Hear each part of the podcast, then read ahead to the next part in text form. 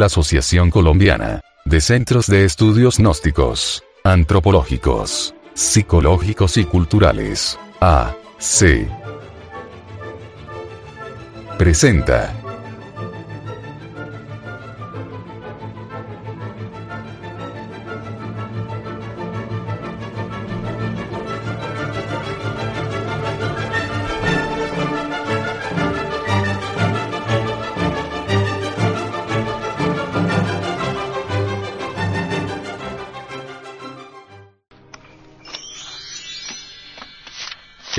Cuaderno de formación cultural gnóstica. La suprasexualidad enlaza al hombre con Dios. Solamente mediante los misterios del Lingam Yoni y Pudenda es posible conectar el alma con el espíritu, lo macrocósmico con lo microcósmico. En tanto, nosotros ignoremos los misterios sexuales, será imposible lograr, realmente, la fusión integral del espíritu con el alma. Los misterios del sexo son trascendentes y están en la cruz, repito. La inserción del lingam vertical con el ectais formal. Hacen cruz. Samael Aumeor. La suprasexualidad enlaza al hombre con Dios. Imagen de la portada. Cupido y Psique. Distribución gratuita. Índice y contenido. 01. Presentación del audio cuaderno de formación cultural gnóstica. La suprasexualidad enlaza al hombre con Dios. 02. Portada. Cupido y Psique. 03. Introducción. 04. La suprasexualidad. 05. El nacimiento segundo. 06. Magia sexual. 07. Eros. 08. El goce sexual. 09. Mente y sexualidad. 10. La mujer. 11. Conclusión. 12. Referencias bibliográficas y lecturas sugeridas. Asociación de Centros de Estudios Gnósticos, Antropológicos, Psicológicos y Culturales de Colombia. A. C. Samael Aumeor. Director General. Estudios y temática. Departamento de Antropología. Revisión y temática. Junta Directiva Nacional. Asesoría. Junta de Instructores Gnósticos. Editor. División del Comité de Antropología Gnóstica. CAG. Audio Cuaderno. Una producción del Departamento de Artes Gráficas y Audiovisuales.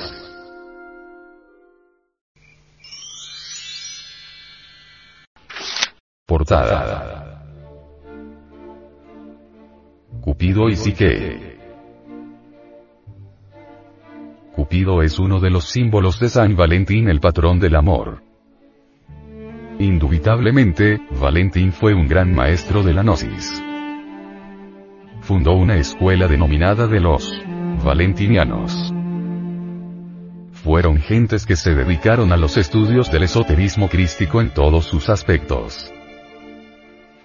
En la antigua Grecia Cupido era conocido como Eros, el hijo joven de Afrodita la diosa del amor, la belleza y la fertilidad. Para los romanos Cupido es el dios del amor. Hijo de Venus y de Marte, dios de la guerra. Psique, es uno de los nombres que la cultura griega daba al alma. En el arte, gnóstico griego primitivo, la diosa Psique, como el alma, era representada bajo la forma de una pequeña criatura alada. En Gnosis se dice que el ser humano debe morir, para sus defectos psicológicos para que surjan en él las facultades y los valores superiores de psique, que es la conciencia o el alma, para que pueda levantarse a lo más alto, al reino de los cielos. En una plática sobre el amor el venerable maestro, Samael Aumeor, enseñó. Una pareja de enamorados se torna mística, caritativa, servicial. Si todos los seres humanos viviesen enamorados, reinaría sobre la faz de la tierra la felicidad, la paz, la armonía, la perfección. Ciertamente, un pañuelito, una fotografía, un retrato, provocan en él, enamorado, estados de éxtasis inefable. En tales momentos se siente comulgar con su amada, aunque se encuentre demasiado distante, así es eso que se llama amor. En Estados Unidos y también en Europa existe una orden denominada la Orden del Cisne. Los afiliados a esta orden estudian y analizan, en forma profunda, todos los procesos científicos relacionados con el amor. Cuando la pareja está en realidad enamorada, de verdad, se producen dentro del organismo transformaciones maravillosas. El amor es una efusión o una emanación energética que brota desde lo más hondo de la conciencia. Esas radiaciones del amor estimulan a las glándulas endocrinas de todo el organismo, y ellas producen millonadas de hormonas que invaden los canales sanguíneos, llenándolos de extraordinaria vitalidad. Cuán pequeña es una hormona, pero cuán grandes poderes tiene para revitalizar el organismo humano. En realidad de verdad, uno se asombra al ver a un anciano decrépito. Cuando se enamora. Entonces sus glándulas endocrinas producen hormonas suficientes. Como para revitalizarlo y rejuvenecerlo totalmente. Amar, cuán grande es amar. Solamente las grandes almas pueden y saben amar. El amor, en sí mismo, es una fuerza cósmica, una fuerza universal que palpita en cada átomo, como palpita en cada sol.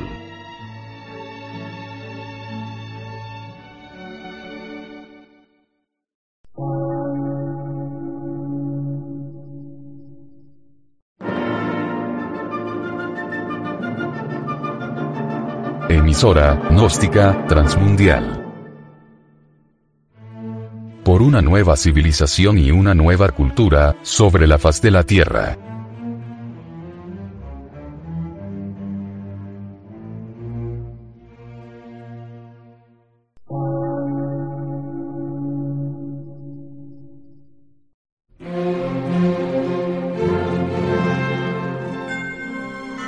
Medio de radiodifusión científico, artístico, místico y filosófico, de la Asociación Colombiana de Centros de Estudios Gnósticos, Antropológicos, Psicológicos y Culturales, AC.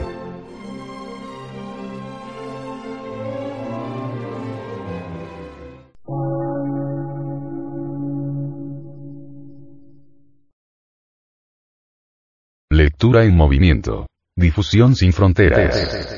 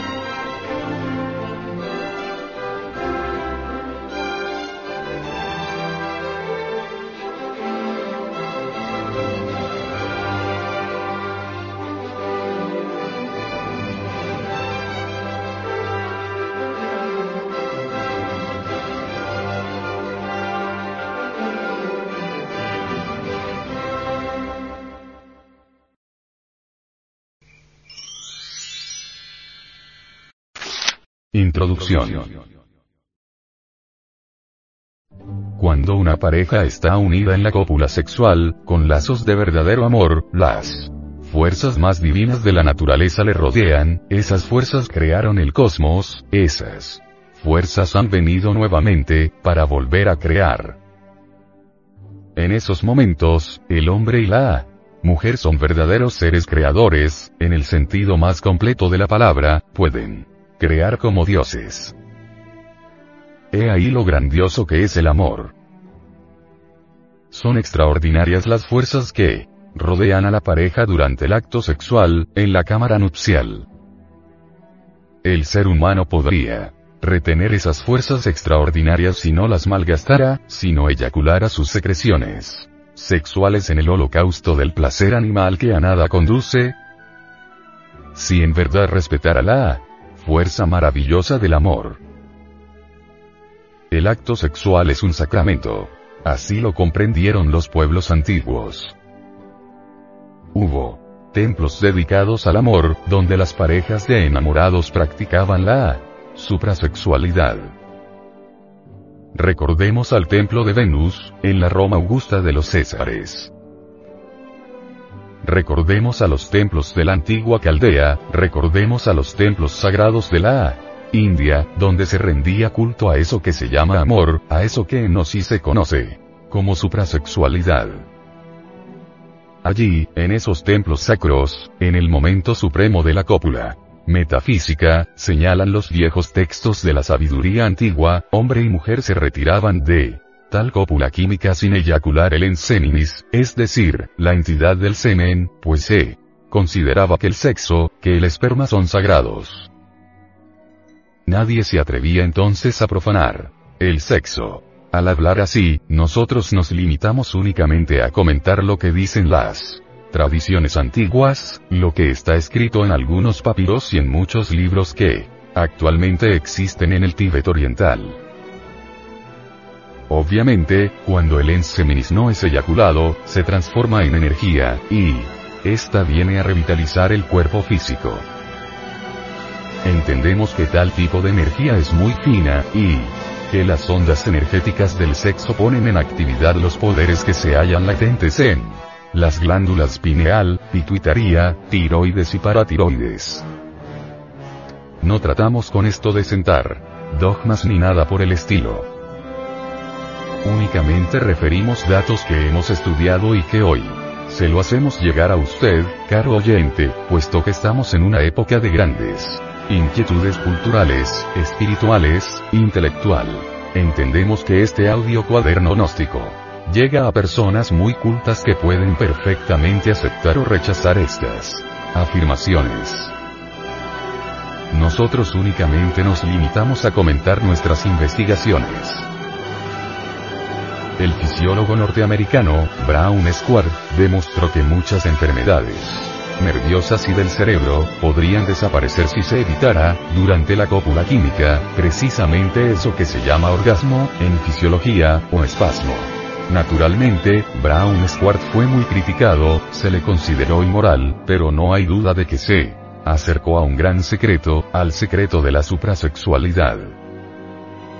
Los suprasexuales de todos los tiempos, debido precisamente a su formación religiosa y a su cópula química especial, gozaron de facultades que los seres humanos de esta época desconocen.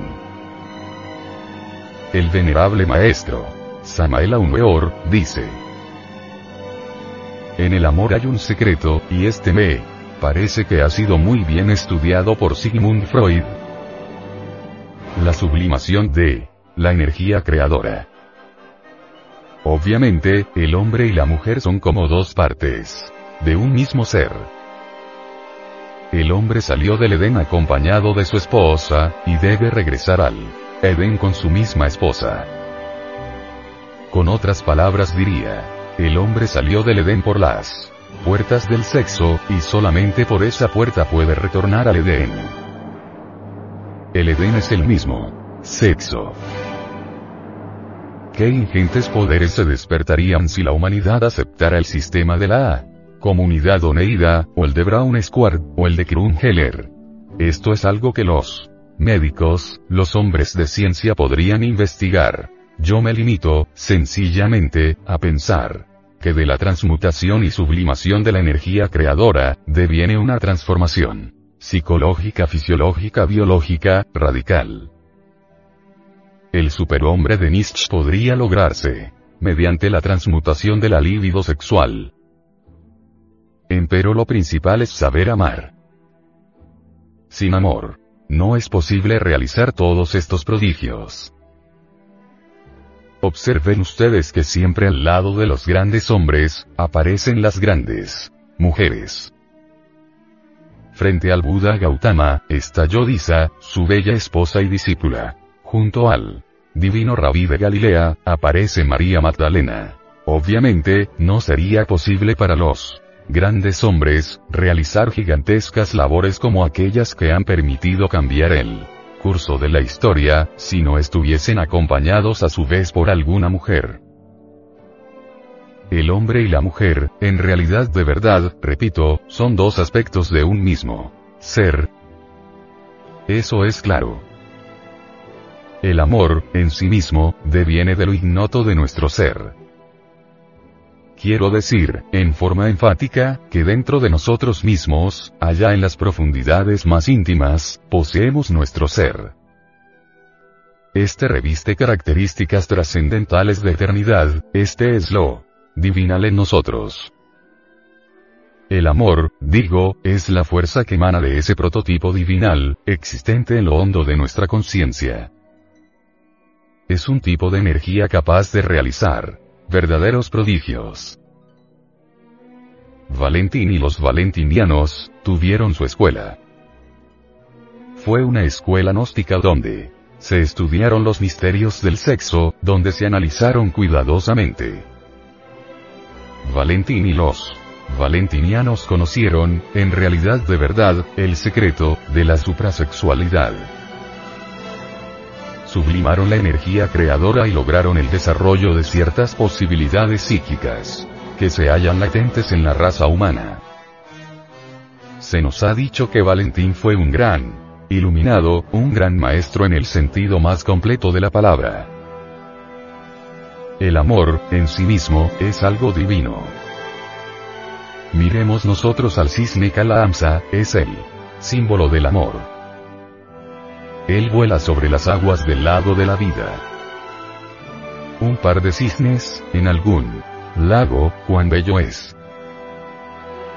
Cuando uno de la pareja muere, el otro sucumbe de tristeza, y es que, el amor se alimenta con amor. Pero hay que saber amar. Desgraciadamente, el ser humano no sabe amar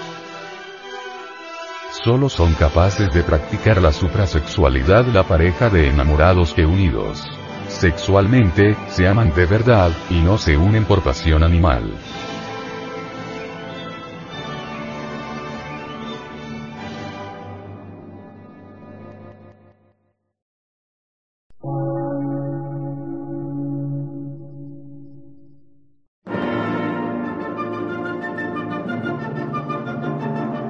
Emisora, gnóstica, transmundial. Por una nueva civilización y una nueva cultura, sobre la faz de la Tierra.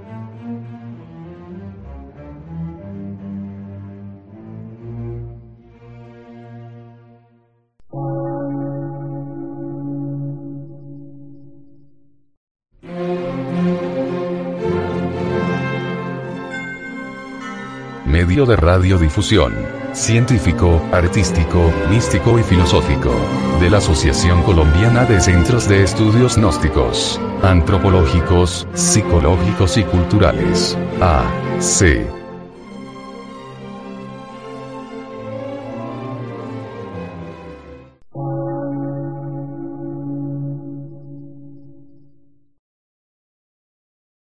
Lectura en movimiento. Difusión sin fronteras.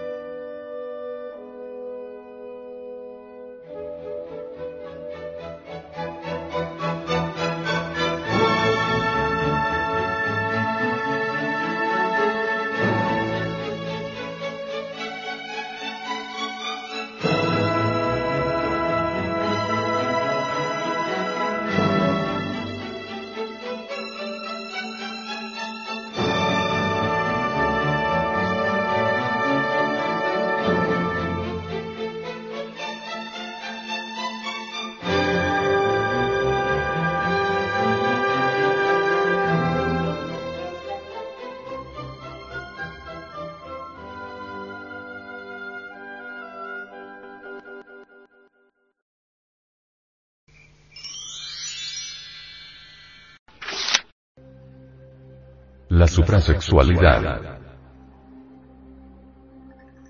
La suprasexualidad es el resultado de la transmutación sexual. Cristo, Buda, Dante, Zoroastro, Mahoma, Hermes, Quetzalcoatl y muchos otros grandes maestros fueron suprasexuales. Todos los grandes maestros de sabiduría, sin excepción, son suprasexuales. Al respecto, el venerable maestro, Samael Aumeor, dice, Estudiando la vida de los animales hallamos cosas muy interesantes. Si a una serpiente la cortamos por la mitad, podemos estar seguros que ella tiene poder de regenerarse.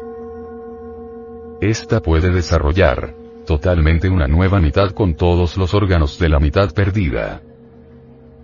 La mayor parte de gusanos de tierra y mar tienen también el poder de regenerarse constantemente. La lagartija puede regenerar su cola, y el organismo humano su piel. El poder de regeneración es absolutamente sexual. El hombre tiene el poder de recrearse a sí mismo. El hombre puede crear dentro de sí mismo el superhombre.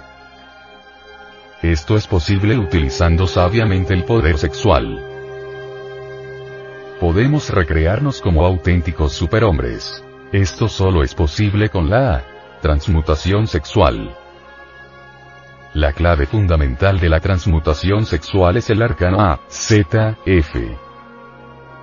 O sea, la magia sexual.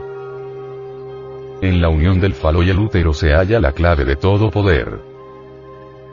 Lo importante es que la pareja aprenda a retirarse del acto sexual antes del espasmo, antes del derrame seminal. No se debe derramar el semen ni dentro del útero ni fuera de él, ni por los lados, ni en ninguna parte. Hablamos así claro para que la gente entienda, aun cuando algunos puritanos infrasexuales nos califiquen de pornográficos. La vida humana por sí misma no tiene ninguna significación. Nacer, crecer, trabajar duramente para vivir, reproducirse como un animal y luego morir, esa es realmente una cadena de martirios que lleva el hombre enredada en el alma. Si esa es la vida no vale la pena vivir. Afortunadamente llevamos en nuestras glándulas sexuales la semilla, el grano. De esa semilla, del grano, puede nacer el superhombre. El superhombre no es el resultado de la evolución. El superhombre nace de la semilla. El superhombre es el resultado de una tremenda revolución de la conciencia. El superhombre es el hijo del hombre mencionado por el Cristo. El superhombre es el Cristo. La evolución significa que nada está quieto, todo vive dentro de los conceptos de tiempo, espacio y movimiento. La naturaleza contiene en sí todas las posibilidades. Nadie llega a la perfección con evolución. Algunos se vuelven más buenos y la inmensa mayoría, terriblemente perversos. Esa es la evolución. El hombre de la inocencia, el hombre paradisíaco de hace unos cuantos millones de años, es ahora, después de mucho evolucionar, el hombre de la bomba atómica, el hombre de la bomba de hidrógeno, y el corrompido del peculado y el crimen. Los encantos del Viernes Santo es suprasexualidad. La evolución es un proceso de complicación de la energía. Necesitamos retornar al punto de partida, el sexo, y regenerarnos. El hombre es una semilla viviente. La semilla, el grano, debe esforzarse para que germine el superhombre. Eso no es evolución. Eso es una tremenda revolución de la conciencia. Con justa razón dijo él, Cristo. Y como Moisés levantó la serpiente en el desierto, así, es necesario que el Hijo del Hombre sea levantado. El Hijo del Hombre es el Cristo, el superhombre. Con la transmutación sexual nos regeneramos. Absolutamente. La misma energía que produce el goce sexual, cuando se transmuta, produce entonces el éxtasis. Para entrar en el terreno de la suprasexualidad se requiere ante todo saber transmutar la energía creadora, pero debemos pensar en el sexo no solamente como cuestión fisiológica. Ha de saberse que en el sexo existe energía. Albert Einstein dijo, energía es igual a masa multiplicada por la velocidad de la luz al cuadrado, también. Dijo, la energía se transforma en masa, y la masa se transforma en energía. ¿Es posible transformar la masa en energía? Claro está que sí. Un poco de agua en el camino por él calor del sol se va evaporando esa agua, y por último se convierte en nube, y en última síntesis en energía, en rayos, en truenos.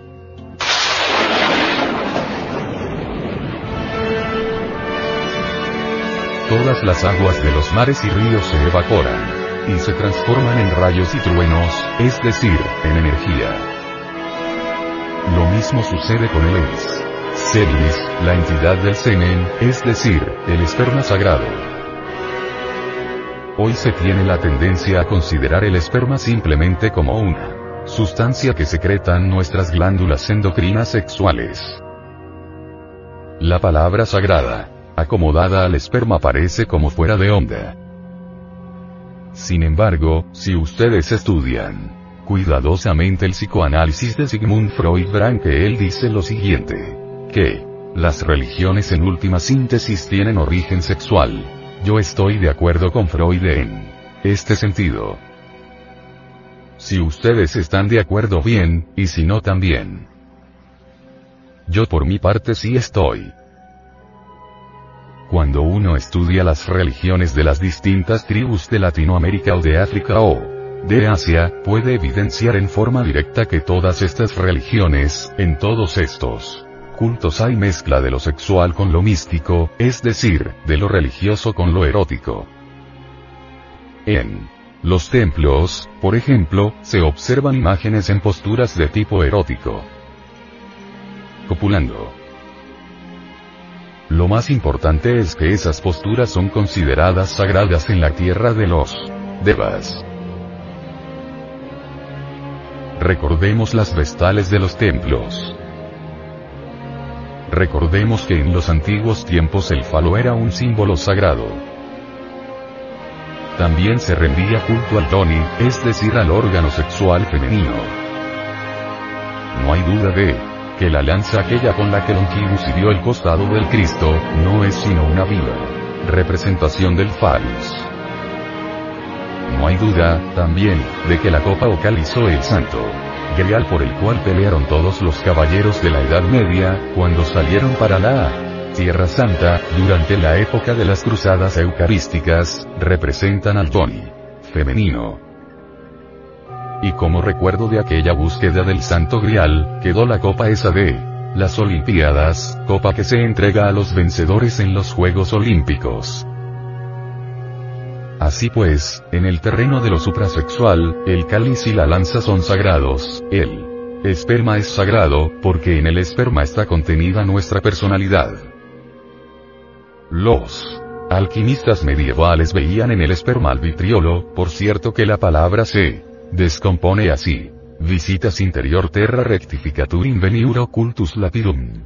Visita el interior de nuestra tierra que rectificando, encontrarás la piedra oculta. Pero, ¿a qué piedra se referirían los alquimistas medievales? A la famosa piedra filosofal. Pero hay que fabricarla.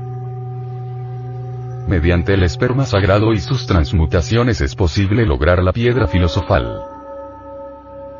La transmutación de la libido sexual, convertir el esperma en energía, es posible cuando se conoce la clave. Es cierto y de toda verdad que con la transmutación de la entidad del semen, podemos darnos vida a sí mismos y convertirnos en verdaderos superhombres en el sentido más completo de la palabra.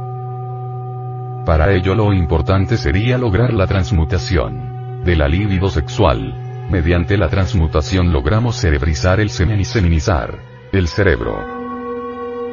Se hace necesario seminizar el cerebro, señores, pues es bien sabido por todos los científicos, que no todas las áreas del cerebro están trabajando.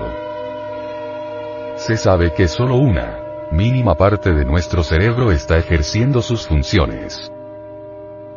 Indubitablemente, tenemos muchas partes de nuestro cerebro inactivas. Si con el poquito de cerebro que está activo hemos logrado crear cohetes atómicos que viajan a la luna, hemos conseguido aviones supersónicos que viajan a una velocidad extraordinaria.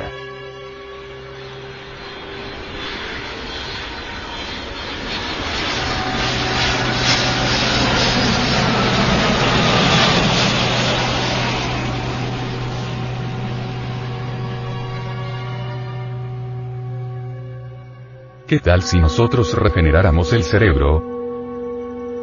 Si la totalidad de la masa encefálica trabajara, podríamos transformar este mundo, cambiarlo, hacerlo maravilloso. Pero hay que regenerarlo, seminizarlo, cerebrizar el semen y seminizar el cerebro. He ahí la clave. Es posible seminizar el cerebro. Los grandes músicos de antaño, un Beethoven, un Mozart, un Chopin o un Liszt, fueron músicos que tuvieron el cerebro muy seminizado. Hombres que dieron a su cerebro capacidades extraordinarias, utilizaron un mayor porcentaje de las áreas cerebrales. Sin embargo, hoy en día, la cosa es muy diferente. El cerebro humano se ha degenerado demasiado. Si en medio de una pachanga con música de la última onda,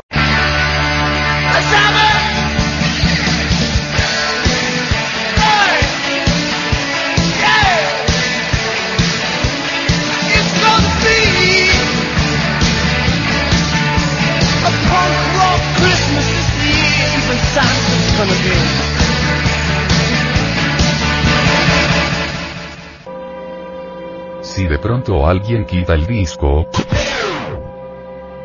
y pone la novena sinfonía de Beethoven,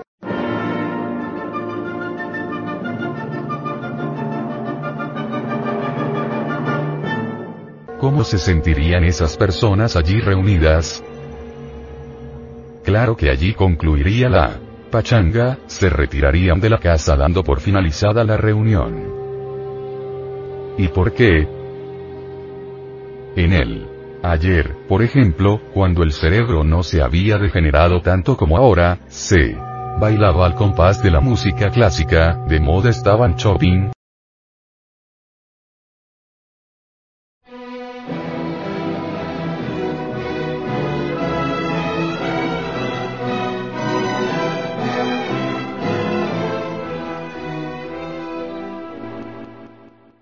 Mozart,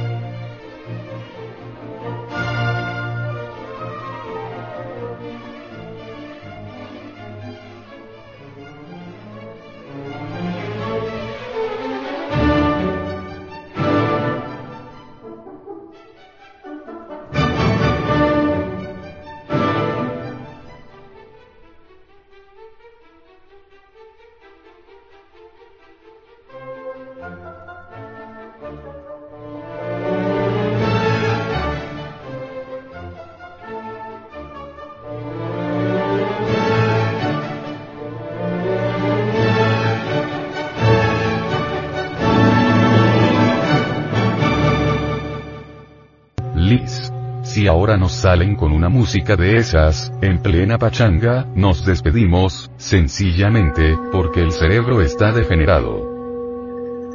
Hay ciertas áreas que ya no pueden apreciar la buena música. Krumheller nos habló de cerebrizar el semen y de seminizar el cerebro. ¿Y por qué se ha degenerado el cerebro? Se ha degenerado sencillamente porque nosotros durante varios siglos hemos estado extrayendo de nuestro organismo la entidad del semen y no la hemos extraído únicamente para dar vida a unas criaturas, no.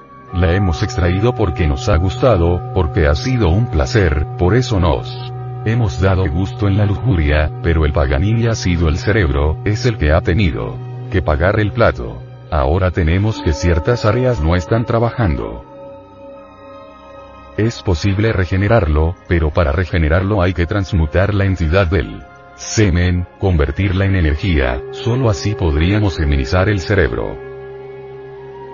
La clave de la suprasexualidad es la siguiente. Conexión del Lingan. Yoni, falo útero, sin eyacular jamás durante toda la vida en seminis.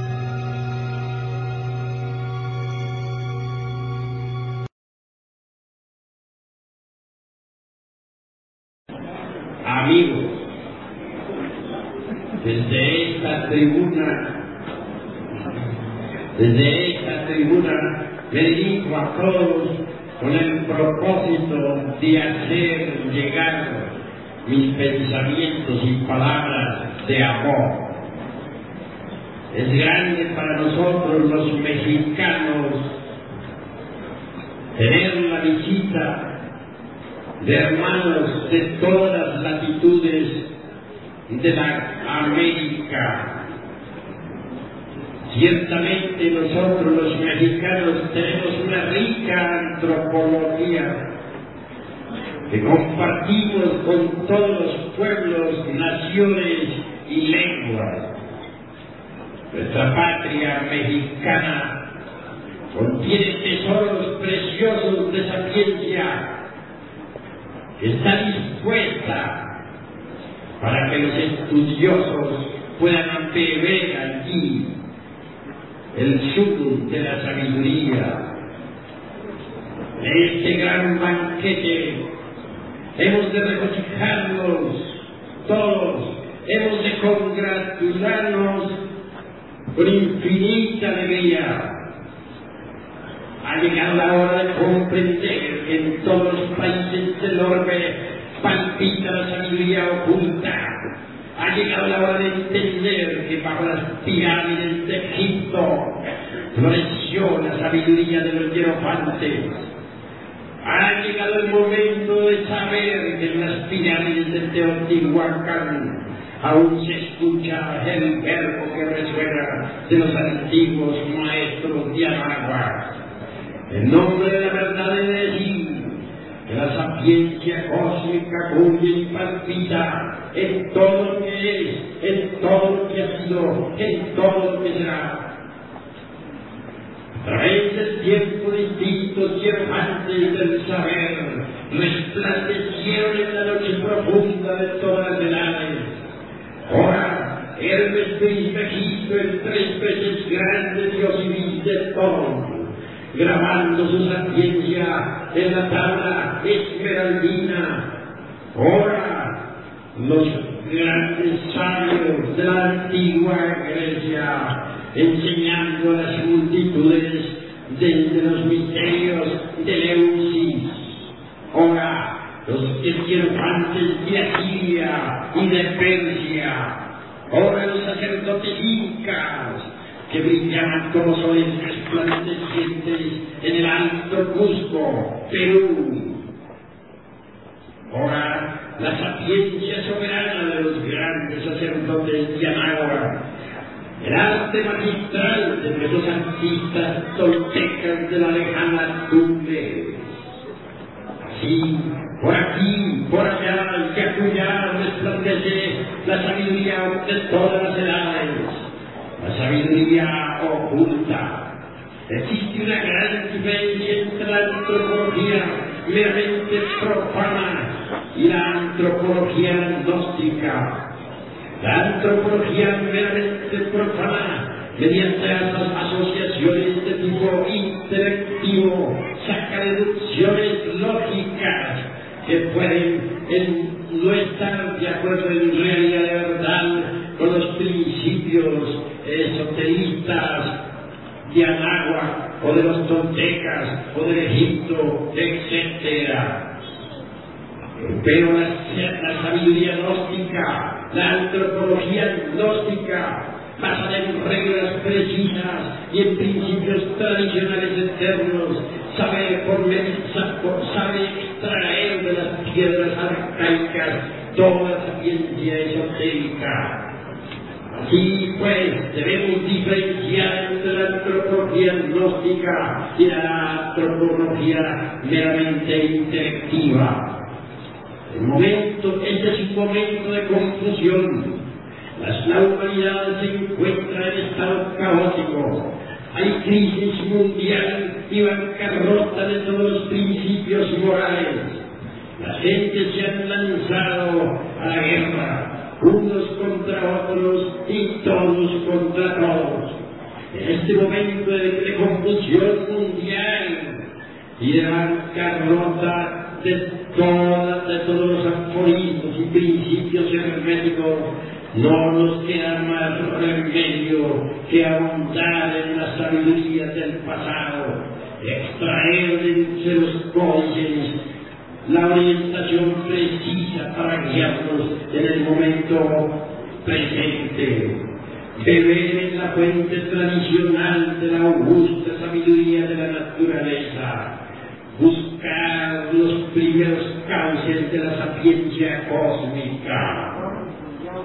El momento ha llegado en que nosotros debemos volver nuevamente a estudiar los libros clásicos pero con ojo avisor, sabiendo, sabiendo sacar de la letra que mata el espíritu que da vida.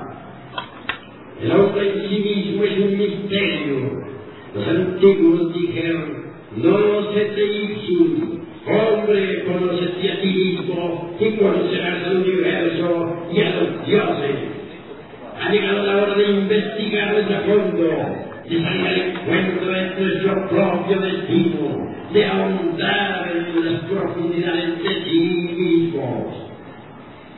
A través de diversos estudios antropológicos y psicológicos, llegamos a la conclusión lógica de que el animal intelectual equivocadamente llamado hombre, en realidad de verdad, no es el hombre Incuestionablemente, si colocamos a un hombre y a un animal intelectual frente a frente, veremos que físicamente se parecen. Mas si los observamos psicológicamente, podremos notar cuán son. El momento ha llegado en que nazca el hombre dentro de nosotros mismos, aquí y ahora. Existen fuentes tradicionales de conocimiento que nos indican con exactitud cuál es el camino que conduce al advenimiento del hombre. Ante todo es necesario que haya verdadero amor a la sabiduría. Ante todo es necesario que haya disponibilidad al hombre. Dice la antropología esotérica gnóstica que solo en este momento está haciendo un gran ensayo, el todo ensayo de la naturaleza. El sol quiere crear hombres. Cuentan viejas tradiciones que se pierden en la noche profunda de todas las edades, que durante la época de Abraham hubo una buena cantidad de creaciones humanas. Las épocas del cristianismo, durante los primeros ocho siglos, también hubo una buena cantidad de creaciones humanas. En la Edad Media se hicieron algunas creaciones. En estos momentos, el sol, dicen las viejas tradiciones, está haciendo un último esfuerzo por crear al hombre. El sol ha depositado en las glándulas sexuales de cada ser viviente los gérmenes para el hombre. Ahora solo nos toca cooperar con el sol para que nazca el hombre dentro de nosotros mismos, aquí y ahora. La creación del hombre es un problema dificilísimo.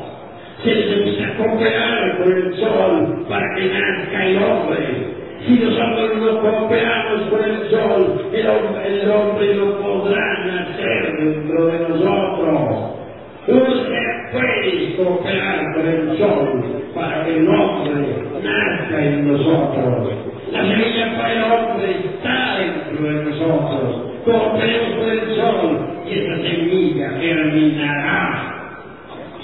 No todos los millones de seres humanos que pueblan la paz de la tierra son hombres, pero los gérmenes para el hombre están ubicados dentro de las glándulas endógenas sexuales de los animales intelectuales equivocadamente llamados hombres. Así como la mariposa se forma dentro de su oruga, así también dentro del animal intelectual puede germinar el hombre. Pues por medio de la evolución, como el hombre puede nacer en nosotros, es a través de la revolución de la conciencia. Quienes preconizan el dogma de la evolución como fundamento de la autorrealización íntima del ser, están perfectamente equivocados. Solo a través de la revolución de la conciencia puede nacer el hombre dentro de cada uno de nosotros. Federico Nietzsche habla del superhombre. Olvidó Federico Nietzsche que antes que el superhombre resplandezca sobre la paz de la tierra, debe nacer el hombre. Los antiguos náhuatl dijeron, los dioses crearon a los hombres de manera y después de haberlos creado, los fusionaron con la divinidad. Luego un códice, no todos los hombres logran fusionarse con la divinidad. Obviamente, primero debe nacer el hombre mediante la creación de los cuerpos existenciales superiores del ser. Después, posteriormente, integrarse con la divinidad. Cuando el hombre se integra con la divinidad, nace el superhombre. El superhombre resplandece en la noche de los siglos, brilla sobre las cumbres majestuosas del Calvario, asombra a las del Monte Negro, se estremecen las pirámides cuando escuchan su verbo, resuena maravillosamente en las cátedras de Pitágoras, vibra extraordinariamente sobre las pirámides de Egipto y de Yucatán. Un sol hace resplandecer el alto Cusco del Perú. Superhombre brilla por un instante y luego desaparece entre las multitudes. El superhombre está más allá del bien y del mal. Conoce lo bueno de lo malo y lo malo de lo bueno. Al superhombre le crucifican tres traidores, Judas, Pilatos y Caifás. Al superhombre le odian tres clases de gente, los escribas, los sacerdotes y los ancianos del templo. Los escribas, es decir, los intelectuales le abominan porque no encaja dentro de sus dogmas, dentro de sus teorías. Los su escoria, porque no cae dentro de sus sectas. Por último, los ancianos lo abominan porque se sale de sus viejas costumbres reaccionarias y conservadoras. Superhombre terriblemente divino, empuña la espada de la justicia y lucha contra potencias del bien y del mal.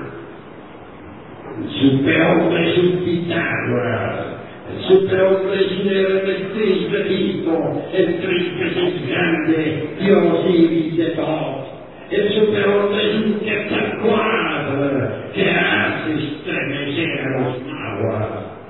El superhombre es un Jesús de Nazaret. El superhombre es un Juan capaz en la tierra de los incas origina la gran tempestad de todos los ideales y también la fuerza que lleva su mensaje por los países del sur. El superhombre obviamente tiene poder sobre los elementos, sobre el fuego que flamea, sobre los aires que rugen como y también sobre la, las aguas y la perfumada tierra. El superhombre, por encima de todos dogmas y de todos los exclusivismos, desenvaina la espada y combate contra sí mismo, contra todo y contra todo.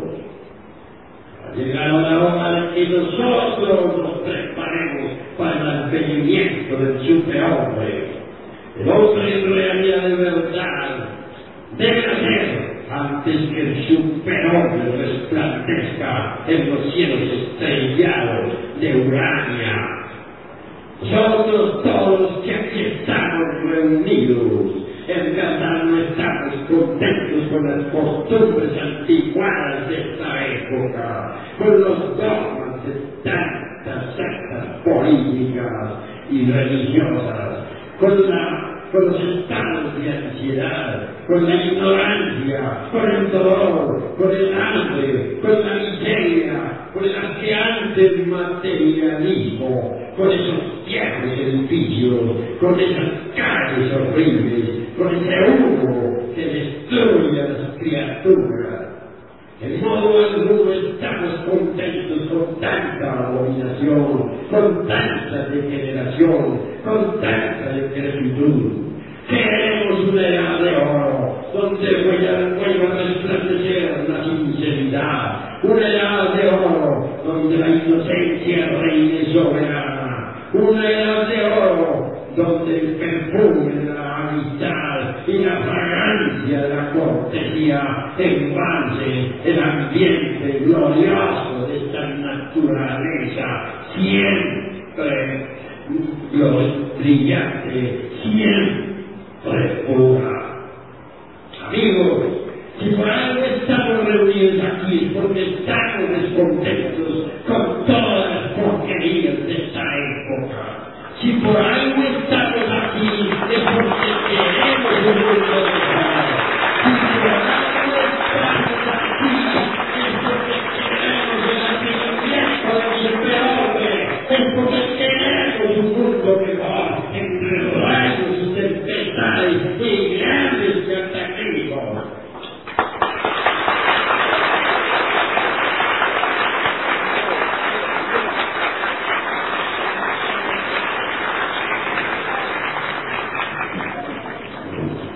más teorías reaccionarias y anticuadas. Queremos la revolución de la conciencia.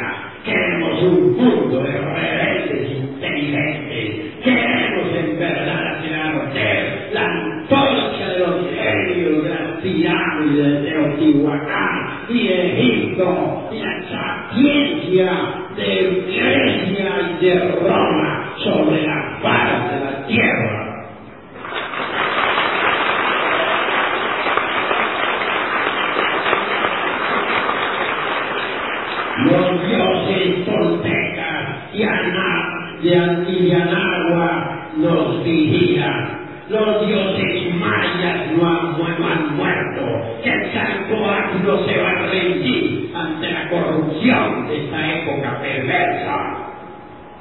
Amigos, este gran banquete de la amistad es verdaderamente un banquete de luz, un banquete donde florece el verbo de los hierofantes, un banquete iluminado por el Cristo cósmico, un banquete donde vuelven a verse en las mujeres los ojos de las antigo assim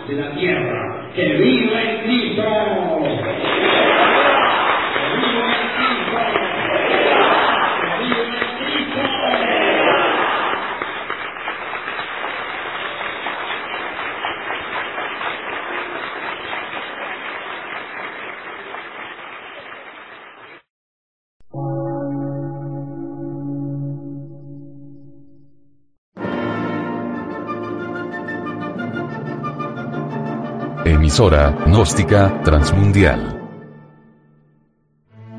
Por una nueva civilización y una nueva cultura, sobre la faz de la Tierra.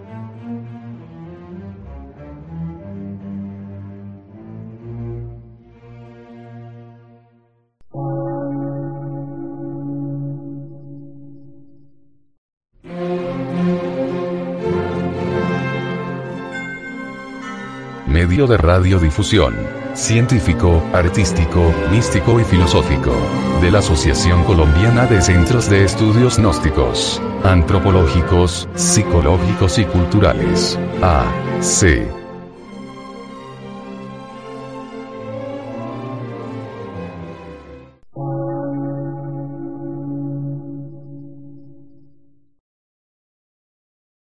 Lectura en movimiento. Difusión sin fronteras.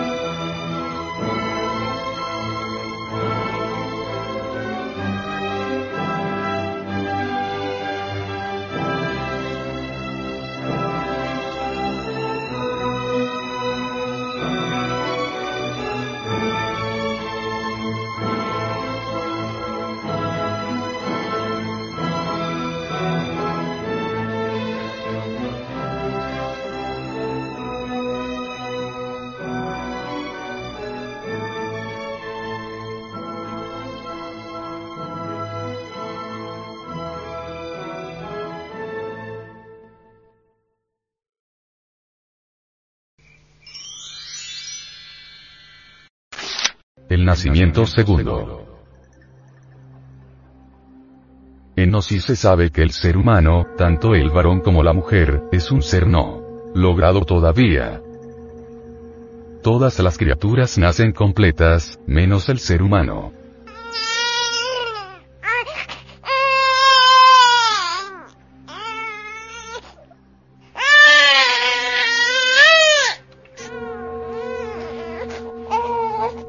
Perro, nace siendo perro, y como perro está completo. Un águila, nace siendo águila. Dispone de grandes alas y una vista maravillosa que le permite cazar hasta las sierpes más lejanas.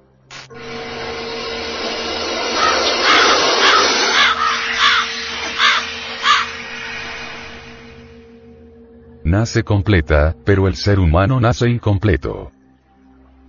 Y nace incompleto porque nace sin los vehículos que debería tener.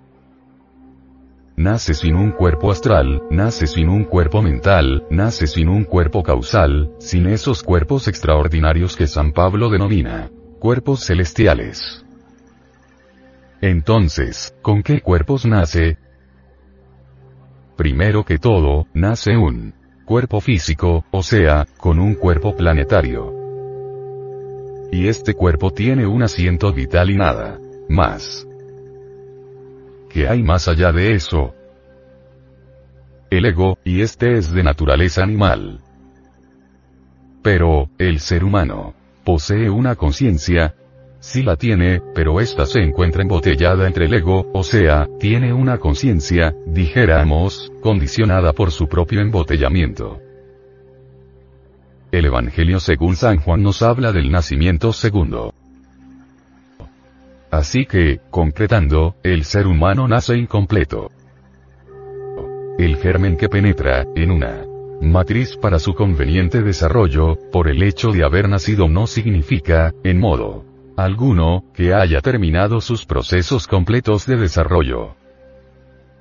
El germen que se gestó, en un vientre materno y que nació, que vino al mundo, es un germen incompleto en todo sentido. Porque, lo uno, no posee los cuerpos existenciales superiores del ser, y lo otro, pues no ha terminado ni siquiera de desarrollarse el mismo cuerpo físico. El desarrollo total del cuerpo físico se procesa a través de las edades de los 7 años, cuando se Desarrolla en el varón la primera zona testicular y en la mujer la primera zona ovárica. A los 14 años, cuando se completa la segunda zona testicular en el macho y la segunda zona ovárica en la hembra. Hasta los 21 años, cuando termina de formarse la tercera capa testicular en el hombre que produce espermatozoides maduros. Y a los 18 en la mujer, pues la mujer se desarrolla más rápido. El venerable maestro, Samael Weor, platicándonos sobre el nacimiento segundo, nos dice. Gracias a la energía creadora, el cuerpo físico pudo gestarse entre el vientre materno.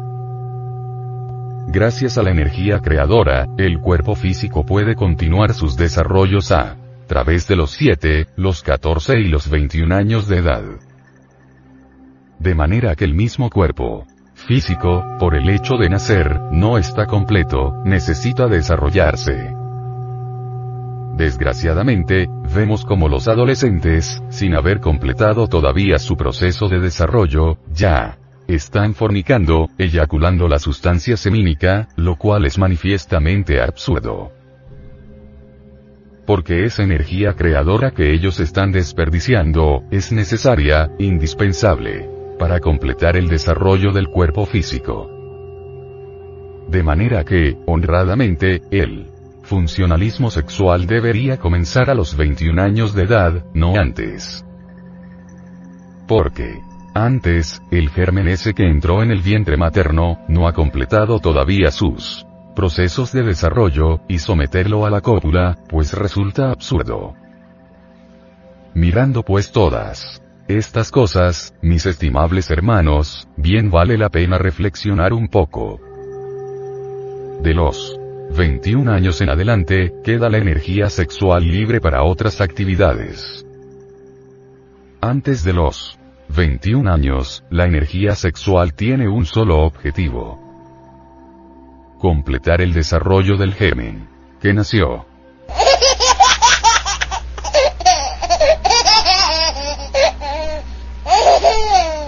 Es decir, completar el desarrollo del cuerpo físico. Después de los 21 años, la energía ha quedado libre. Podría utilizarse después de los 21 años de edad la energía creadora para fabricar los cuerpos existenciales superiores del ser y llegar al nacimiento segundo. Desgraciadamente, la gente no sabe utilizar la energía creadora, la energía que fecundó al vientre materno, la energía que permitió al feto que se desarrollara entre el mismo vientre, que naciera y pasara por la edad de los 7, los 14 y los 21 años. La gente no sabe utilizar esa energía. Cuando ya queda libre, en vez de utilizarla para su realización e ir completando su construcción, porque el ser humano nace incompleto, la eliminan de su organismo. Bien sabemos nosotros que las gentes extraen de su organismo el exioeari, quiero decir con esto, el esperma sagrado, y eso es gravísimo. Al tocar esta cuestión relacionada con el nacimiento segundo, en nuestros estudios es el primer factor de la revolución de la conciencia, debemos nosotros comprender que la humanidad, en todo sentido, marcha involutivamente Bien sabemos nosotros que los adolescentes, no solamente gastan el material sexual, la energía creadora o el esperma sagrado con la copulación, sino que, además adquieren vicios, como el de la masturbación. Ese vicio, desgraciadamente, se ha vuelto hoy en día más común que lavarse las manos. Los jóvenes, sean estos varones o hembras, tienen ese desgraciado vicio y así arruinan miserablemente sus cerebros y se idiotizan. ¿Cuántas voluntades hubieran sido maravillosas y se agotan? ¿Cuántos rostros hermosos se marchitan? Todo por falta de instrucción. Porque, realmente, tanto varones como hembras no reciben en las escuelas, en los colegios, la debida instrucción sobre la cuestión sexual, y claro, el impulso sexual les hace sentir la necesidad de hacer uso del sexo, pero como no tienen una orientación, por lo común los jóvenes apelan a hablar con sus amiguitos, las jóvenes con sus amiguitas, y por ahí se inicia el vicio repugnante de la masturbación. Y esa es la desgracia de nuestra época, amén de otros tipos que lamentablemente se han vuelto también comunes, como son el del homosexualismo y el del lesbianismo.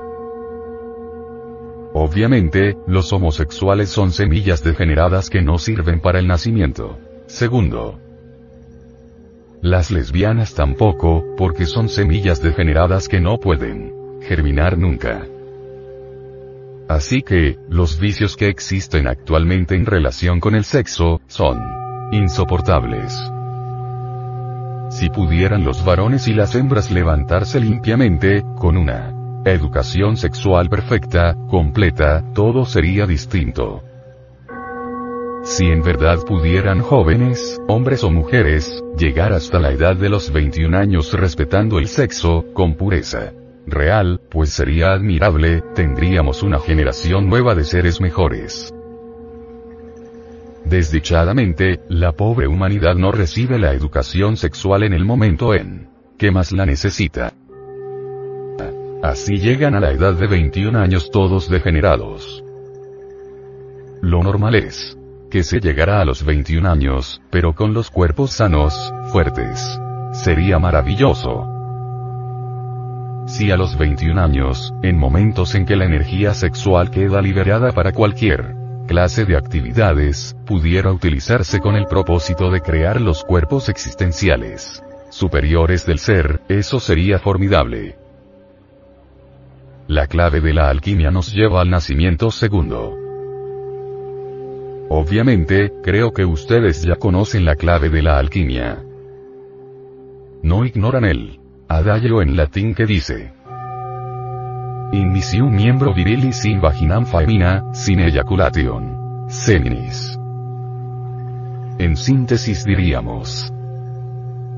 Conexión del Lingam Johnny, sin derramar jamás el ens. Seminis como dijera San Agustín de Hipona. Que es el mismo vaso de Hermes Trismegisto, el tres veces grande dios Ibis de Tot. Como ven ustedes, estoy dando la clave, lisa y llana, pero en un lenguaje decente.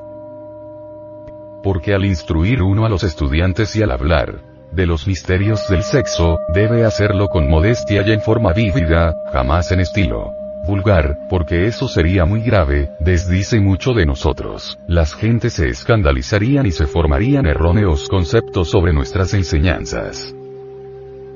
Axiomáticamente, el deseo refrenado transmutará completamente el esperma sagrado en energía creadora. Bien, es conveniente que ustedes sepan que la energía sexual, de la cual se habla, tanto hoy en día en fisiología, en psicología, en psicoanálisis, etcétera, etcétera, etcétera, es el mismísimo Mercurio de los alquimistas medievales. Esa energía creadora, transmutada, es el mismo Mercurio de los sabios. Irrebatiblemente, en una primera octava tal Mercurio viene a condensar o a cristalizar con la forma maravillosa y esplendente del cuerpo astral. Así que, el cuerpo astral no es un implemento necesario para la vida del ser humano. Las gentes viven sin cuerpo astral. El cuerpo vital asegura completamente, o garantiza, completamente la vida del cuerpo físico, sin necesidad de poseer un cuerpo astral. El cuerpo astral es un lujo que muy pocos pueden darse, pero que bien vale la pena darse ese lujo. En una segunda octava, un poco más arriba, viene a cristalizar el mercurio de los sabios con el famoso y esplendente cuerpo mental. Cuando uno posee un cuerpo mental, recibe iluminación directa. Con un cuerpo mental podemos aprender, capturar todas las enseñanzas del universo. Un poco más allá tenemos el cuerpo de la voluntad consciente. Nadie nace con un cuerpo de la voluntad consciente, pero mediante la transmutación de la libido sexual, el mercurio de los sabios en una octava más elevada viene a cristalizar en la forma extraordinaria del cuerpo causal o cuerpo de la voluntad consciente. Ya con tales vehículos, físico, astral, mental y causal, es obvio que viene uno a recibir, entonces, los principios anímicos y espirituales, y se convierte en hombre. El primer nacimiento, como vieron ustedes, fue el del cuerpo planetario, o cuerpo físico. El nacimiento segundo es el del nacimiento del Hijo del Hombre, el nacimiento del hombre.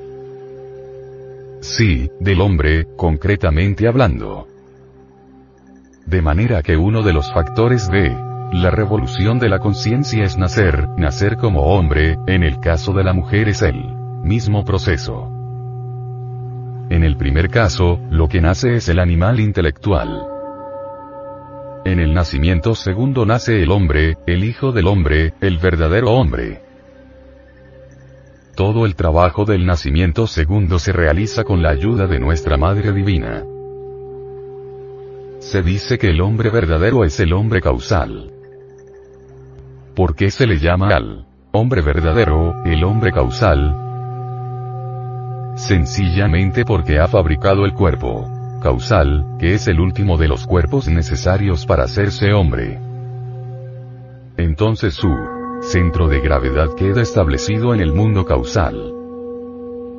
Allí vive, en esa región.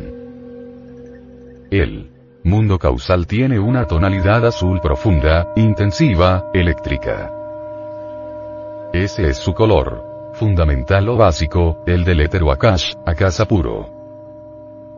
Allí encuentra que todo fluye y refluye, va y viene, sube y baja, crece y decrece en el mundo de las causas naturales. Conocemos todo el encadenamiento de efectos y causas, de causas y efectos. Toda causa tiene un efecto, todo efecto se convierte en causa, a la vez. Cada palabra que digamos, puede originar muchos efectos, toda una serie de efectos. En el mundo de las causas naturales, viene uno a conocer lo que es la ley de causa y efecto. Claro, allí se mueven los señores de la ley, con sus pesos y balanzas, están siempre activos, anotando pues, en los archivos acásicos, el debe y el haber, de cada uno de nosotros.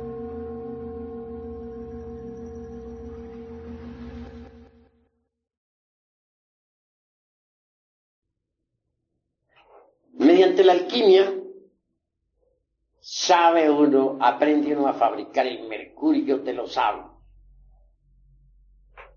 con el que puede fabricar los cuerpos existenciales superiores del ser,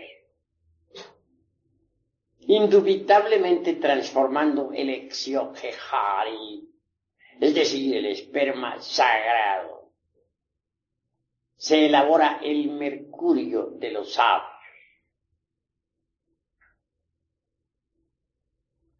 Indubitablemente, tal, tal materia venerable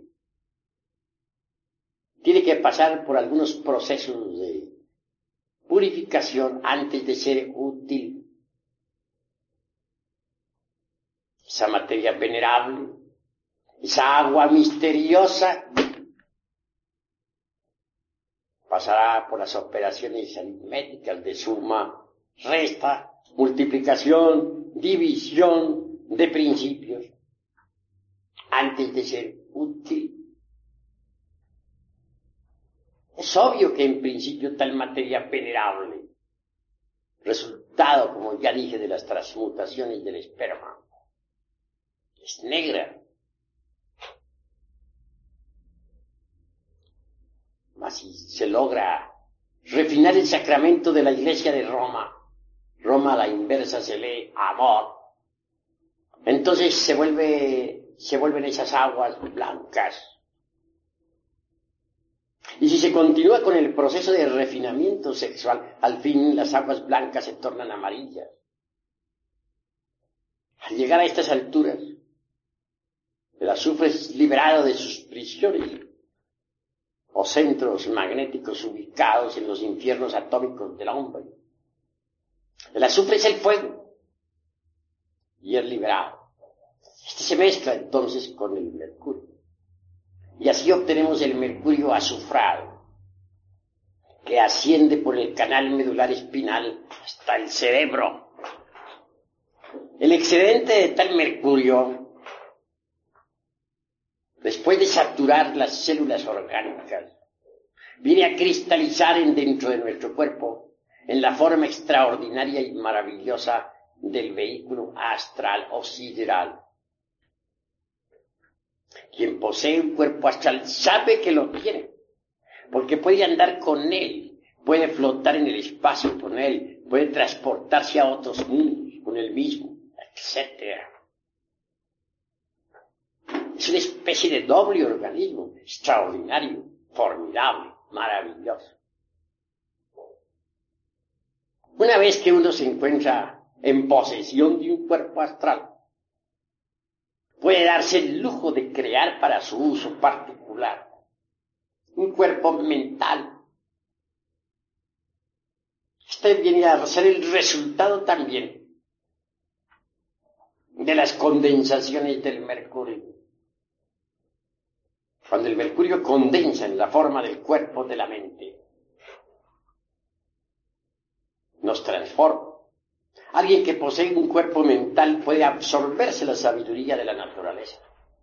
Tiene acceso a todos los templos de Hermes Trismegisto, el tres veces grande Dios y de todo.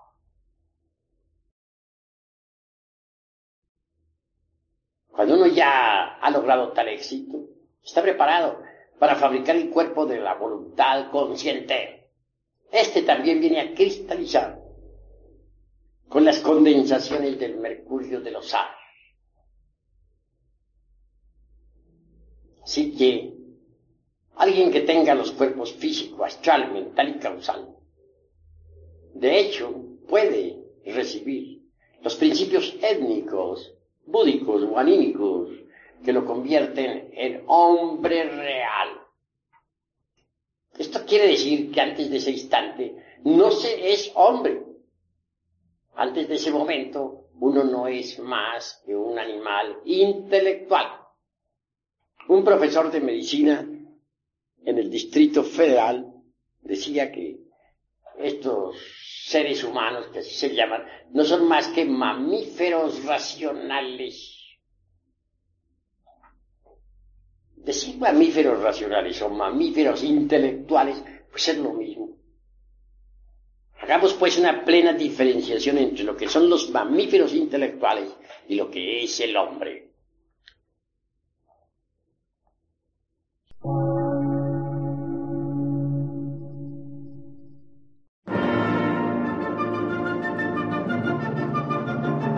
Emisora, gnóstica, transmundial.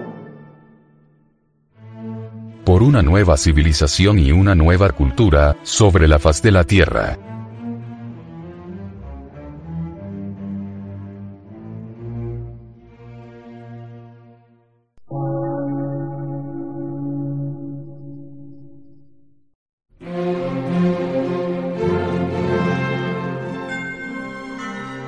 De radiodifusión.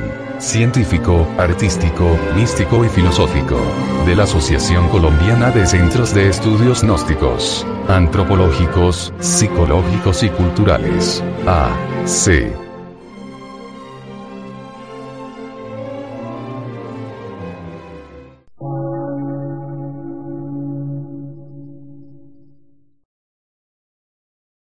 Lectura en movimiento.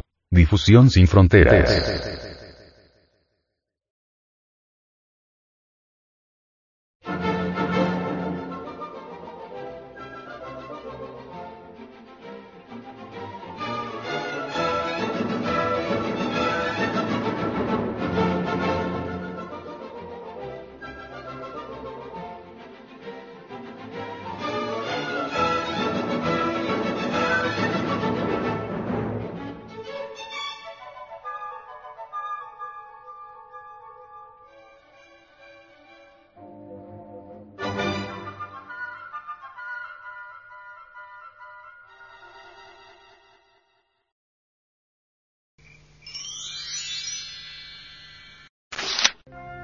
Magia sexual. La magia es según Novalis el arte de influir conscientemente sobre el mundo, interior o psicológico. Escrito está con carbones encendidos en el libro extraordinario de la vida, que el amor ardiente entre varón y mujer actúa mágicamente. Hermes Trismegisto, el 3 veces grande dios Ibis de Tot, dijo en su tabla de esmeralda. Te doy amor en él, cual está contenido todo el sumum de la sabiduría. El venerable maestro, Samael Aumeor, dice sobre la magia sexual. Todos tenemos algo de fuerzas eléctricas y magnéticas en nosotros, y ejercemos al igual que un magneto una fuerza de atracción y repulsión. Entre los amantes es especialmente poderosa esa fuerza magnética, y su acción llega muy lejos. La magia sexual, Saraja. Maituna, entre marido y mujer, se fundamenta en las propiedades polares que, ciertamente tienen su elemento potencial en el sexo. No son hormonas o vitaminas de patente lo que se necesita para la vida, sino auténticos sentimientos del tú y del yo, y por ende el intercambio de las más selectas facultades afectivas, eróticas, entre el hombre y la mujer. La ascética medieval de la fenecida edad de Piscis, rechaza el sexo calificándolo como tabú o pecado. La nueva ascética revolucionaria de Acuario se fundamenta en el sexo. Es claro que en los misterios del Lingam Yoni se halla la clave de todo poder. D. La mezcla inteligente del ansia sexual con el anhelo espiritual, surge como por encanto. La conciencia mágica. Un sabio autor dijo, La magia sexual conduce a la unidad del alma y la sensualidad, o sea, la sexualidad vivificada. Lo sexual pierde el carácter de sospechoso y menospreciado que solo se acata secretamente con cierta declarada vergüenza. Por él, contrario, es puesto al servicio de un maravilloso gozo de vivir, penetrado por él y alzado a componente de la afirmación de la existencia que asegura el felizmente equilibrio de la personalidad libre. Necesitamos con urgencia evadirnos de la sombría corriente cotidiana del acoplamiento vulgar común y corriente y entrar en la esfera luminosa del equilibrio magnético del redescubrimiento del otro, de hallar en ti la senda del filo de la navaja, el camino secreto que conduce a la liberación final. Solo cuando conocemos y empleamos las leyes del magnetismo entre los cuerpos y las almas, no serán ya más imágenes fugaces y sin sentido, nieblas que se desvanecen en la luz, todas las palabras sobre amor, sexo y sexualidad. Es ostensible la tremenda dificultad que presenta el estudio de la magia sexual. Dice el venerable maestro. Samael Aumeor no resulta nada fácil querer mostrar cómo aprensible y visible la sexo yoga, el maituna, con su gobierno de las más delicadas corrientes de nervios y las múltiples influencias subconscientes, infraconscientes e inconscientes sobre el ánimo. Hablemos claro y sin ambajes. Este tema sobre sexo, yoga, es cuestión de experimentación íntima directa, algo demasiado personal. Renunciar a la concupiscencia animal en área de la espiritualidad es fundamental. En la magia sexual, si es que en verdad queremos encontrar el hilo de Ariadna del ascenso, el áureo bramante que ha de conducirnos de las tinieblas a la luz, de la muerte a la inmortalidad. Un gran filósofo cuyo nombre no mencionamos dijo, si las auténticas fuerzas procreadoras, las anímicas y espirituales, se encuentran situadas en el fondo de nuestra conciencia, encontramos precisamente en el simpaticus, con su red irradiadora de sensibles mallas de ganglios, al mediador y conductor a la realidad interior, que no solo influye sobre los órganos del alma, sino que también gobierna, dirige y controla los centros más importantes en el interior del cuerpo. Guía, de manera igualmente misteriosa, la maravilla de la concepción hasta el nacimiento del nuevo ser, así como los fenómenos del corazón, riñones, cápsulas suprarrenales, glándulas generadoras, etc.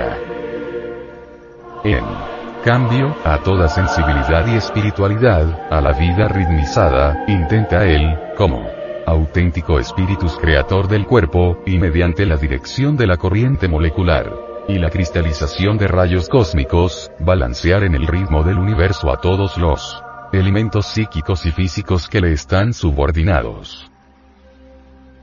Este nervus sympathicus, que menciona el filósofo, es en realidad también un nervus ideoplasticus, debe ser comprendido como mediador entre nuestra vida instintiva inconsciente y la moderación de la viva imagen impresa en nuestro espíritu, desde eternidades es el gran equilibrador medio que puede apaciguar y reconciliar a la perpetua polaridad, a las alfas y crepúsculos del sol del alma, a las manifestaciones de negro y blanco, amor y odio, Dios y diablo, exaltación y decaimiento.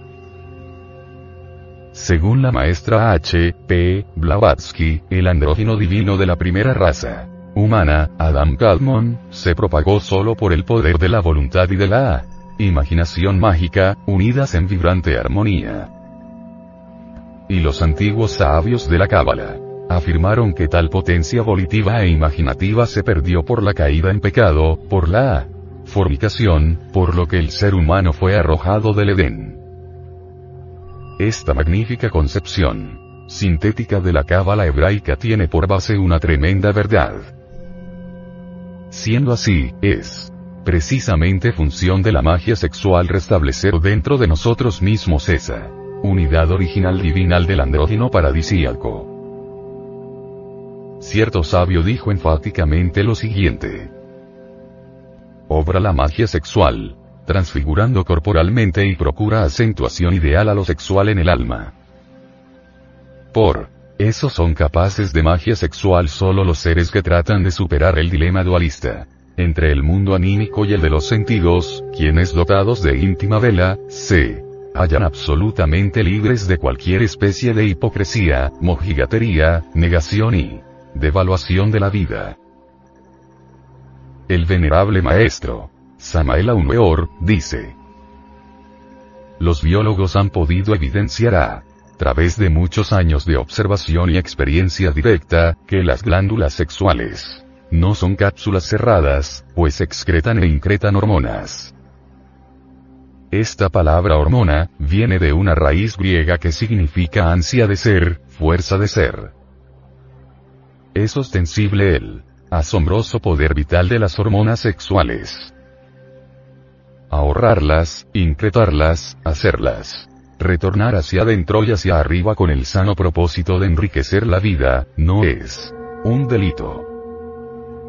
Se ha podido comprobar plenamente que las increciones sexuales hormonales, intensifican la producción hormonal de todas las glándulas endocrinas. El torrente sanguíneo conduce hormonas sexuales, las transporta, las pone en contacto con todos esos microlaboratorios glandulares. No eyaculación del semen, es algo radical para evitar la fecundación e intensificar la increción hormonal. El deseo sexual refrenado hará subir la energía creadora. Así es como el cerebro se seminiza y el semen se cerebriza. Es obvio que el semen puede transformarse en energía. Es incuestionable que la energía sexual asciende hasta el cerebro. Es cierto, patente y manifiesto, que existen canales nerviosos específicos para el ascenso de la energía sexual. Desgraciadamente el bisturí no podrá encontrarlos porque estos pertenecen a la cuarta dimensión. Quiero referirme ahora en forma concreta a ese par de cordones nerviosos, conocidos en la India con los nombres de Ida y Pingala. Estos dos finísimos canales nerviosos, se anudan graciosamente en el hueso coxígeo y luego ascienden como dos serpientes enroscadas en la espina dorsal hasta el cerebro.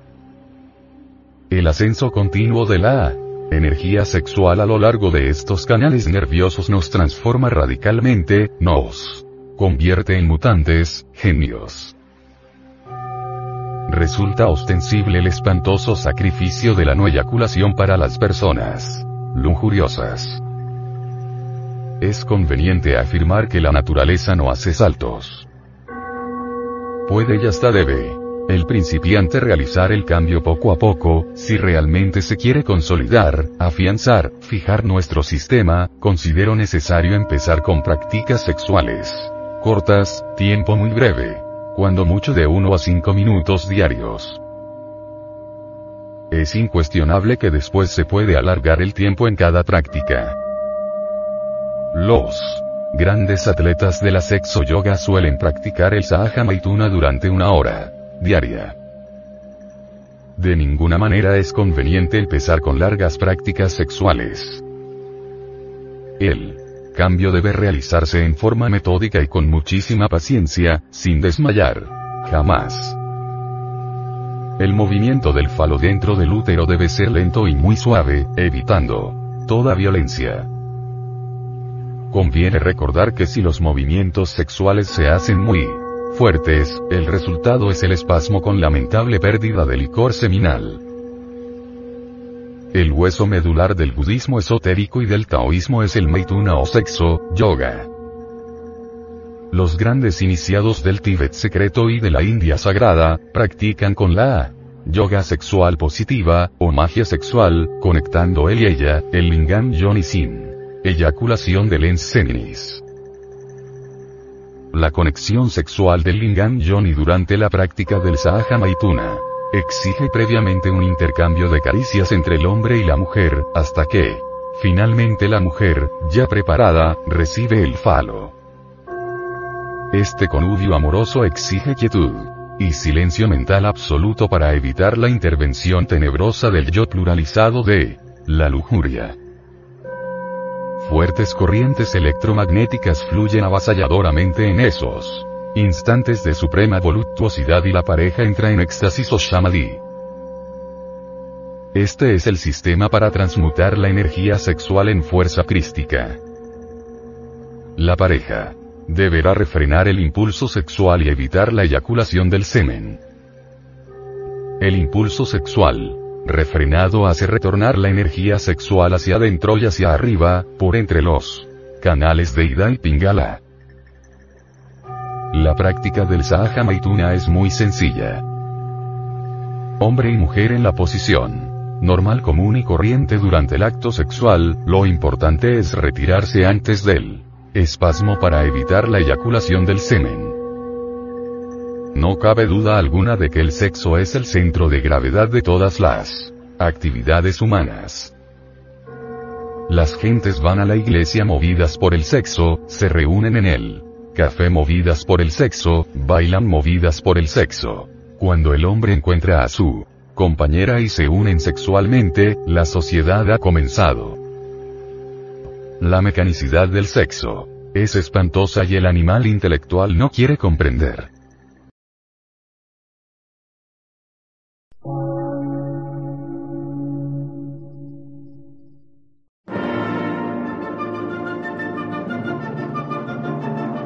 Emisora, gnóstica, transmundial. Por una nueva civilización y una nueva cultura, sobre la faz de la Tierra.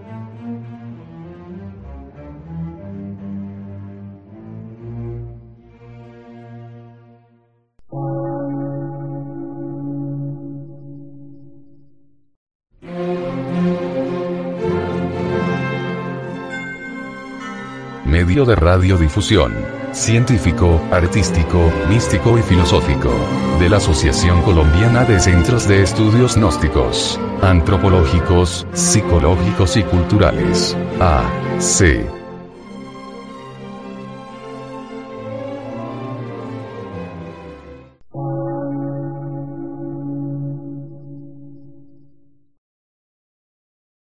Lectura en movimiento.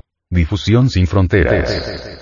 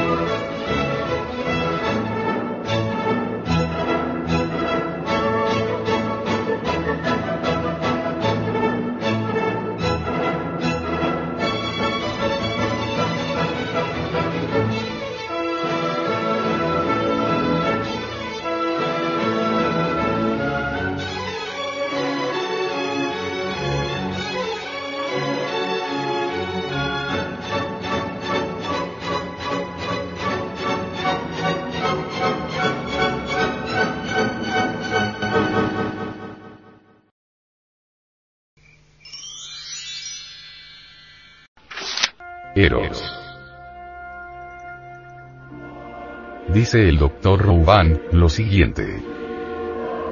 Tan pronto como el miembro viril penetra en el vestíbulum, rosa primero el glans penis en la glándula clítoris que se encuentra en la entrada del canal del sexo, y que mediante su posición y el ángulo que forma, puede ceder y flexionarse. Tras esta primera excitación de ambos centros sensibles, se Desliza el glans penis sobre los bordes de la vulva. El coyún y el corpus penis serán envueltos por las partes salientes de la vulva, hallándose por contra el glans penis más avanzado en contacto con la fina y delicada superficie de la mucosa vaginal, que es elástica al tejido eréctil que se halla entre las membranas individuales. Esta elasticidad, que permite a la vagina adaptarse al volumen del pene, aumenta aún la turgencia y, por ende, la sensibilidad del clítoris, mientras que conduce a él y a la vulva la sangre que fuera expelida de los vasos de las paredes vaginales. Por otra parte, la turgencia y la sensibilidad del glans penis son aumentadas por la acción comprensiva del tejido vaginal, que se torna cada vez más turgente, y de la vulva en el vestíbulo. Además, el clítoris es presionado hacia abajo por la porción anterior del músculo compresor y encuentra la superficie dorsal del glans y del corpus.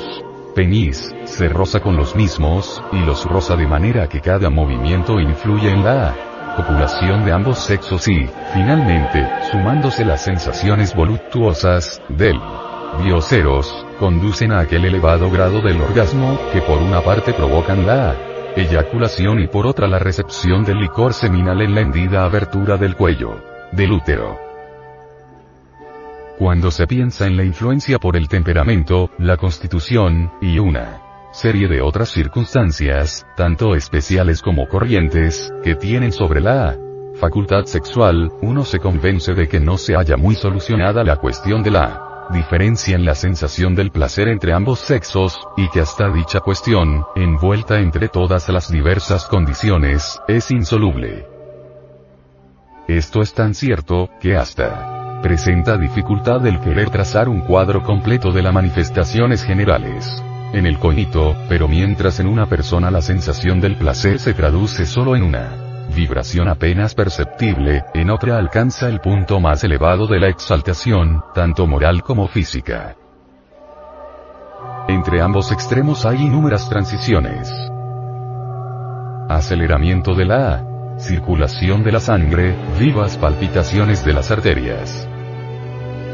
La sangre venosa, ¿qué es? Retenida en los vasos por la concentración muscular, aumenta la temperatura general del cuerpo, y ese estancamiento de la sangre venosa, que de manera aún más pronunciada, tiene su acción en el cerebro, por la contracción de los músculos del cuello y la inclinación hacia atrás de la cabeza, causa una momentánea congestión cerebral, durante la cual pierden algunos la razón y todas las facultades intelectuales. Los ojos, enrojecidos por la inyección de la conjuntiva, se tornan fijos y de mirada incierta, o, como en el caso de la mayoría de las veces, se cierran convulsivamente, para rehuir el contacto con la luz. Esto es algo que está íntegramente comprobado.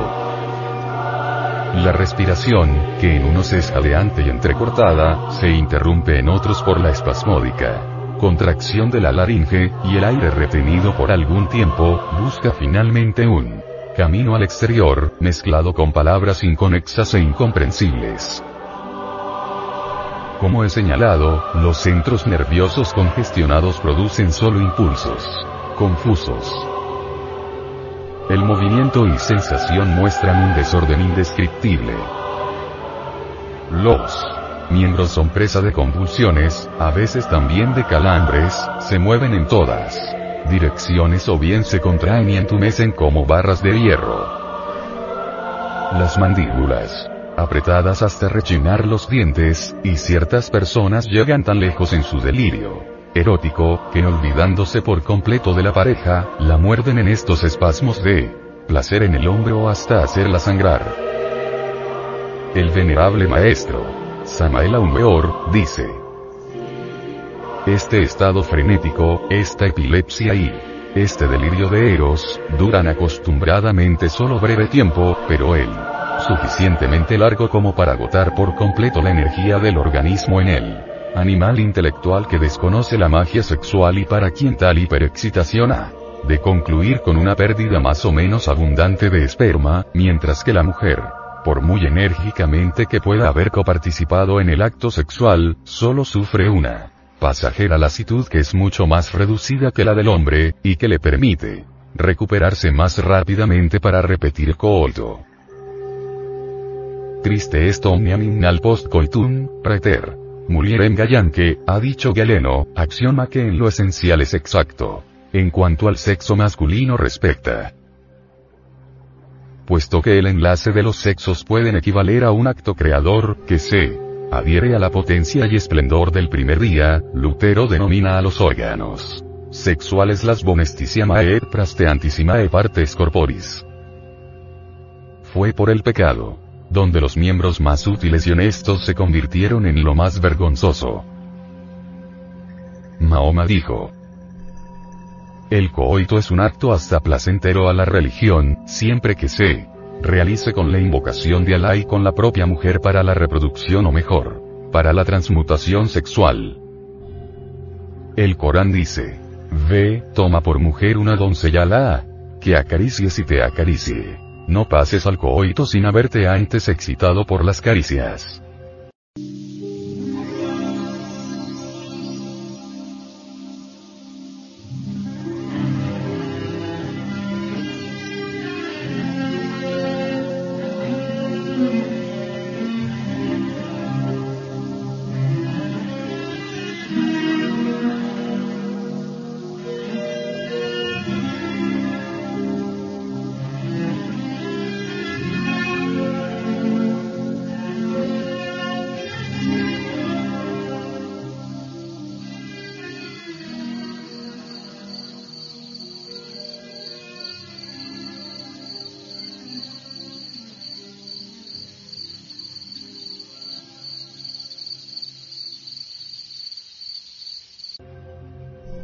Profeta enfatiza así.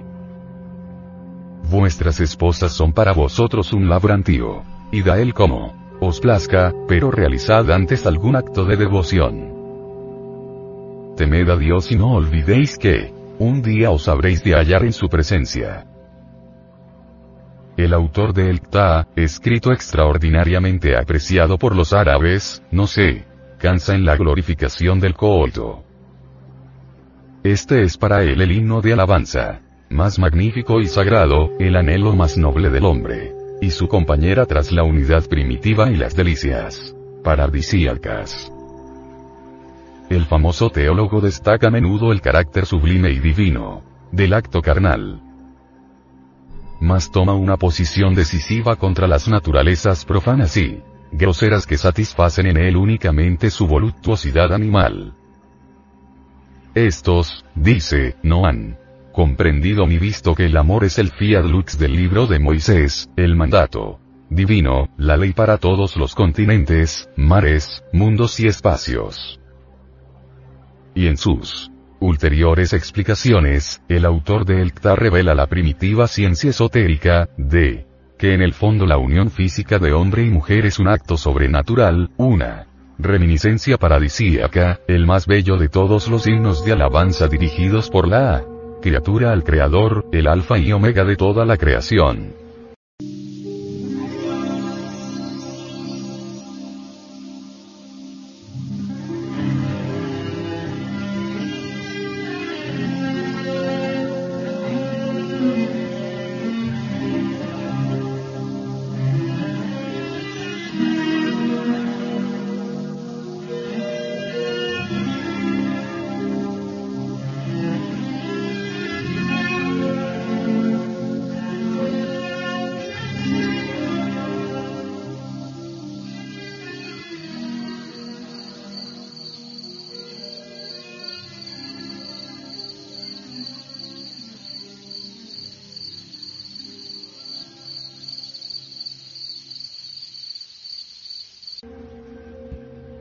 Jeque Nefrani pone en boca de un sabio estas palabras.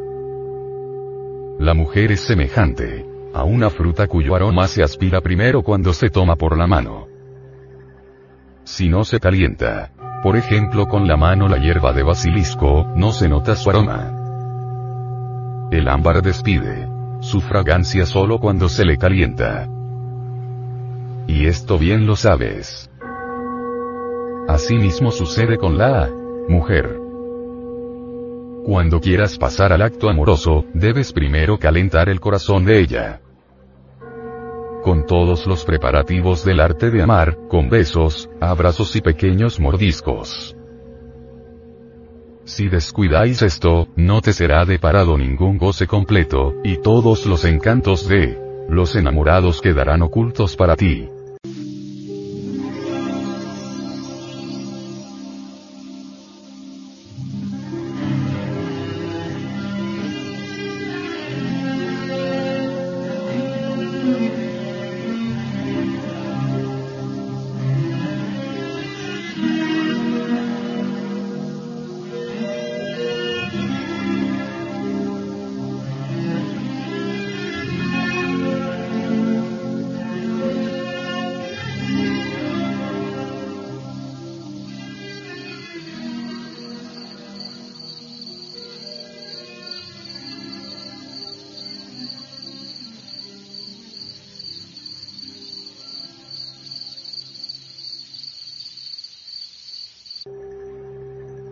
Base de la práctica de la suprasexualidad es el coitus reservatus, en el cual el esperma que ha bajado del encéfalo hasta la región prostática, pero que no ha sido eyaculado, vuelve a su origen, convertido en energía sexual.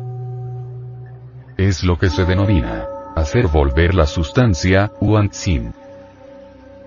Sean cualesquiera las objeciones que se formulen frente a la realidad de este retorno, no es menos cierto que los taoístas concibieron un dominio cerebral de los instintos elementales que mantenía el grado de excitación genésica por debajo del umbral de eyaculación.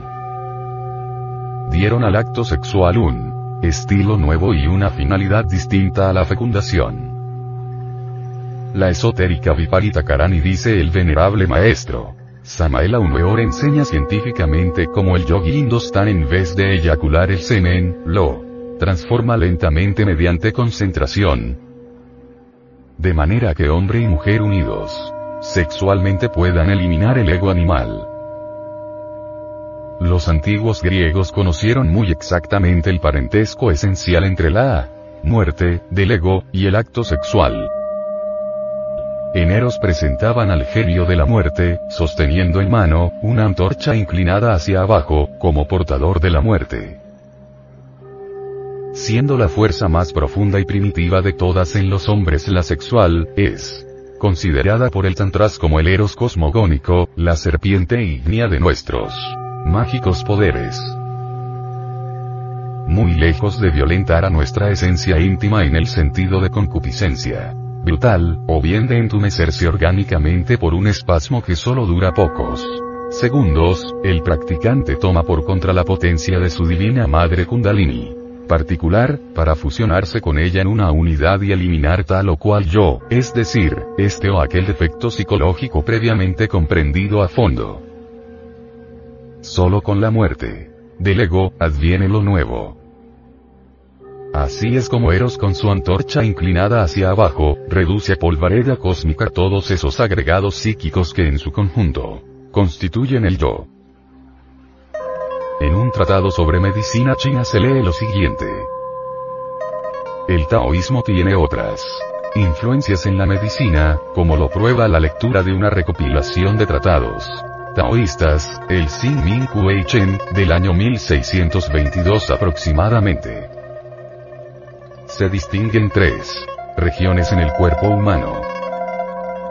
La región superior o cefálica, es el origen de los espíritus que habitan en el cuerpo.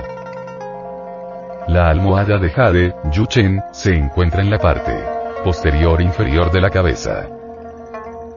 El llamado hueso de la almohada es el occipucio, Chen, Ku. El palacio del Niyuan, término derivado de la palabra sánscrita nirvana, se encuentra en el cerebro, llamado también mar de la médula ósea, Sueyai. Es el origen de las sustancias seminales. Incuestionablemente, la extrema sensibilidad de los órganos sexuales anuncia siempre la proximidad del espasmo. Entonces debemos retirarnos a tiempo para evitar la Eyaculación del semen.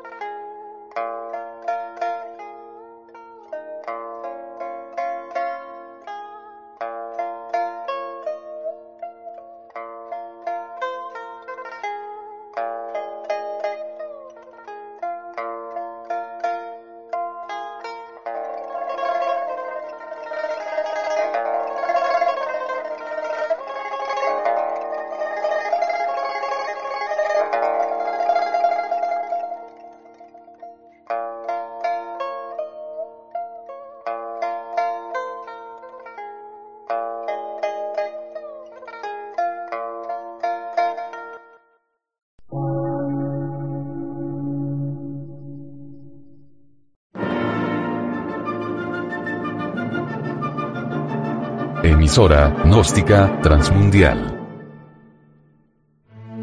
Por una nueva civilización y una nueva cultura, sobre la faz de la Tierra.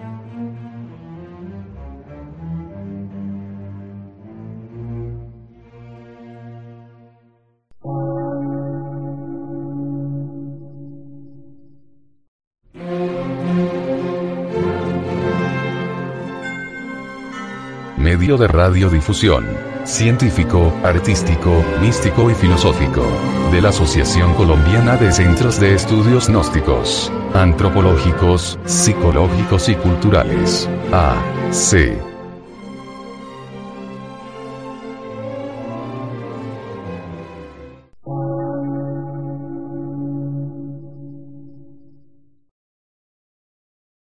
Lectura en movimiento. Difusión sin fronteras.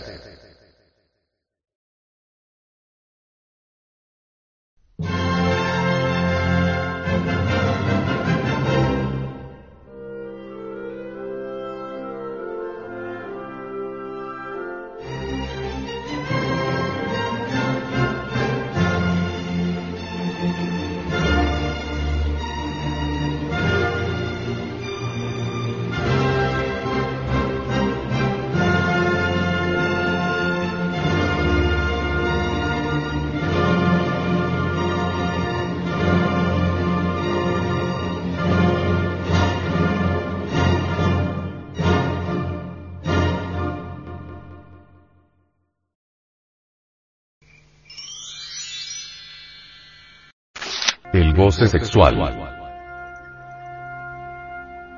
Sobre la práctica de la suprasexualidad, el venerable maestro, Samael Aumeor, dice. El coito químico subliminal, origina conmociones nerviosas trascendentales y extraordinarias vibraciones aúricas entre los muy diversos componentes de la humana pareja Adameva. Las divinales radiaciones de tipo sexual han sido calificadas por los mejores tratadistas del esoterismo, como luz ódica. Habiendo comenzado ya la ciencia a estudiar la teoría astral del cuerpo humano, conviene para mayor sencillez usar los términos de la tradición antigua. Aquí el O es fuera de toda duda, el brillante magnetismo positivo, activo, dirigido por el poder maravilloso de la voluntad consciente. Aquí el O es el fluido magnético pasivo, gobernado muy sabiamente por la inteligente facultad conocida como imaginación creadora. Aquí el aura es el agente luminoso diferenciado, el genius lucis del anfiteatro cósmico. El caduceo de Mercurio. Una imagen regia que guarda sublime concordancia con el magnetismo sexual de Eros, es la ya conocida del famoso caduceo de Mercurio ceñida de serpientes. La víbora. Flamígera solar de la derecha representa el O. La culebra lunar y húmeda de la izquierda alegoriza el O. En el remate magnífico del misterioso caduceo resplandece gloriosamente el globo de auro la igualdad a la luz mediante el coito metafísico, el aso y la magnesia de los antiguos alquimistas, la luz astral polarizada, sufre alteraciones notables. Tales alteraciones íntimas influyen secretamente sobre las relaciones electroquímicas en las últimas unidades vitales de nuestro organismo para transformar su estructura.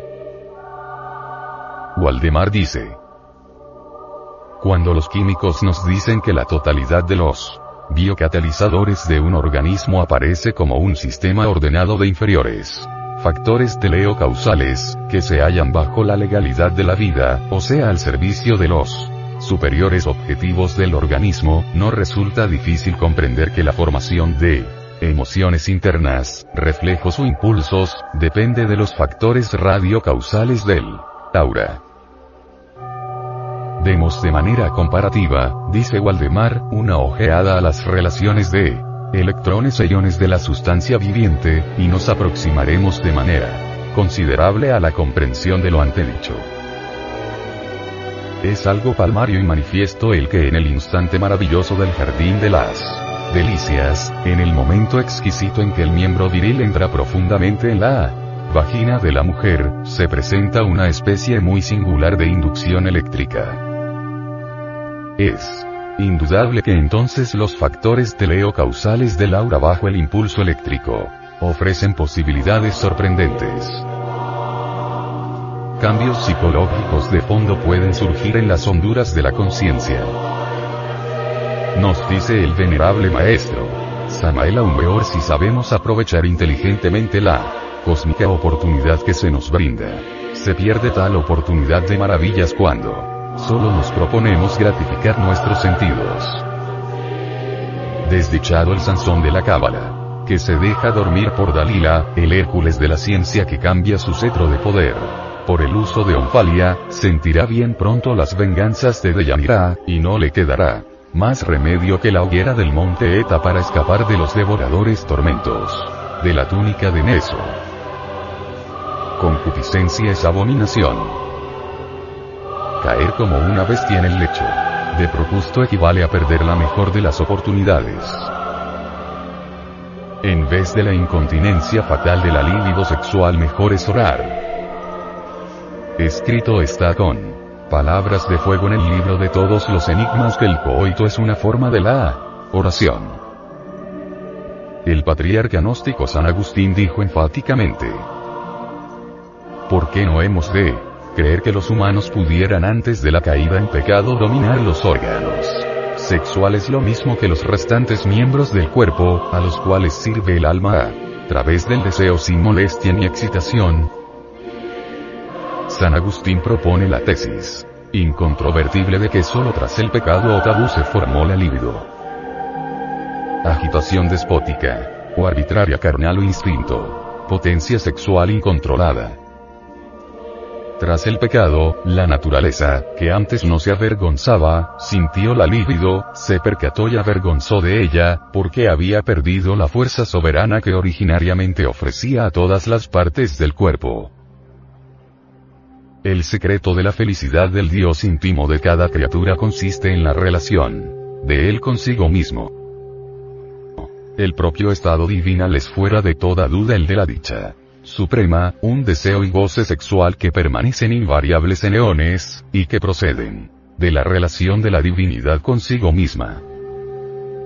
En último extremo, los siete cosmos que resplandecen gloriosamente en el espacio infinito, se enlazan sexualmente. ¿Por qué? ¿Habría de ser una excepción el microcosmos hombre? Él y ella, el varón y la mujer, siempre se adoran. El goce sexual es pues un derecho legítimo del hombre y deviene como ya dijimos, de la relación de la divinidad consigo misma. Con otras palabras enfatizaremos la realidad trascendental diciendo, el goce sexual es terriblemente divino. San Alberto dice, el hombre espiritual debe dirigir el comercio carnal a un objetivo moral, y que una función de la sexualidad basada solo en el placer de los sentidos pertenece a los vicios más infamantes. ¿Qué nos dice el venerable maestro? Samael Aumeor, sobre el amor entre el varón y la mujer, en estos instantes resulta oportuno recordar que aquellos troncos o tablas de la ley donde Moisés escribiera por mandato de Iodebe los preceptos luminosos del Decálogo, no son sino una doble lanza de las runas, sobre cuyo significado fálico debemos meditar profundamente. El amor es el fiat lux del libro de Moisés, el gran desiderato cósmico sexual, la ley divinal para todos los continentes, mares, mundos y espacios. El Sahaja Maituna, la sexo yoga, es el fundamento diamantino y eternal del fiat luminoso y espermático del primer instante. Es incuestionable que si empuñamos valerosamente la lanza sexual de Eros con el sano propósito de reducir a polvareda cósmica en sucesivo orden a cada uno de los variados elementos subjetivos que llevamos dentro, los yoes inhumanos como la ira, el orgullo, la codicia, la envidia, la lujuria, la pereza, la gula, etcétera, etcétera. Brota entonces la luz. Dentro de cada uno de esos variados y pendencieros yoes gritones que personifican a nuestros errores de tipo psicológico existe sustancia, esencia anímica. Así como el átomo el ser fraccionado libera energía, así también la desintegración total de cualquiera de esos variados yoes infernales libera esencia, luz. Debemos, pues, fabricar luz. Hacer luz. Luz, más luz. Gritó Goethe con todas las fuerzas de su alma momentos antes de morir comprensión es básica en psicología trascendental mas es obvio que no es. Todo, necesitamos eliminar. En Devi Kundalini, Dios Madre, la serpiente ignia de nuestros mágicos poderes, está la clave. No es posible eliminar yoes diablos. Defectos psicológicos, sin el auxilio de Devi Kundalini, tú lo sabes. Yo, nuestra Madre Cósmica particular, es ciertamente el desdoblamiento maravilloso de nuestra propia monada divina y aunque carece de forma concreta puede, si así lo quiere, asumir humana y maternal figura. En el momento supremo de la entrega sexual, en pleno coito, meditad y orad para que no caigas en tentación. En esos instantes de dicha rogad con todas las fuerzas de vuestra alma, suplicad a vuestra divina Madre Kundalini, elimine de vuestro interior el yo diablo, quiero referirme al defecto psicológico que a través de la meditación profunda habéis comprendido en todos los niveles de la mente. Así es como vamos. Muriendo de instante en instante. Solo con la muerte, del ego, adviene lo nuevo. Hablemos claro y sin ambajes. De ninguna manera exageramos conceptos si enfatizamos la idea básica de que el sexo es el centro de gravedad de todas las actividades humanas. Como secuencia o corolario afirmamos, cuando el hombre encuentra a su compañera sexual, la sociedad ha comenzado. Mecanicidad es diferente. Nosotros los gnósticos rechazamos el automatismo inconsciente. La mecanicidad del sexo resulta obviamente infrahumana. Queremos acción consciente. Como regla, pauta, guía seguir, conviene saber que lo corriente y habitual es el fluir de la energía sexual. Desde arriba hacia abajo. Desde adentro hacia afuera. Hacer retornar la energía creadora del tercer logos. Hacia adentro y hacia arriba, significa de hecho entrar en el camino bendito de la regeneración. Esa es precisamente la buena ley de nuestra transformación radical. Transmutar la libido en energía creadora, lo que llamaron los alquimistas de la Edad Media. Convertir veneno en medicina, es lo mejor. El sexo es la piedra bendita que el patriarca Jacob, vivísima reencarnación del ángel Israel, ungiera antaño con aceite sagrado. Petera iniciática de los colegios esotéricos piedra filosofal de los viejos alquimistas medievales. Piedra de tropiezo. Y roca de escándalo, como otrora dijera el hierofante Pedro Opatar. No está de más en este capítulo transcribir con paciencia infinita y profunda serenidad, el texto auténtico de Wolfram de Schembach relativo a la expresada piedra. Esos héroes están animados por una piedra. ¿No conocéis su augusta y pura esencia? Se llama lápiz electrix, magnes. Por ella puede realizarse toda maravilla, magia. Ella, cual el fénix que se precipita en las llamas, renace de sus propias cenizas, pues que en las mismas llamas remoza su plumaje y brilla rejuvenecida más bella que antes. Su poder es tal, que cualquier hombre, por infeliz que en su estado fuera, sí, Contempla esta piedra, en vez de morir como los demás ya no conoce la edad, ni por su color, ni por su rostro. Y sea hombre o mujer gozará de la dicha inefable de contemplar la piedra por más de 200 años. Jesús el Gran Kabir dijo, La piedra, el sexo, que desecharon los edificadores religiosos, ha venido a ser cabeza del ángulo. El Señor ha hecho esto, y es cosa maravillosa a nuestros ojos.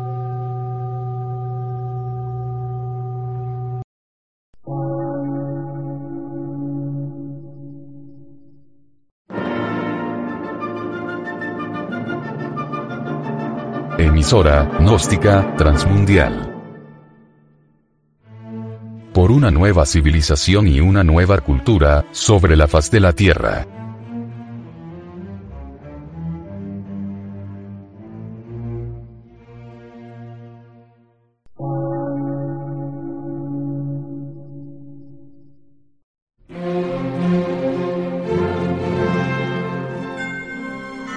medio de radiodifusión, científico, artístico, místico y filosófico, de la Asociación Colombiana de Centros de Estudios Gnósticos, Antropológicos, Psicológicos y Culturales. A. C.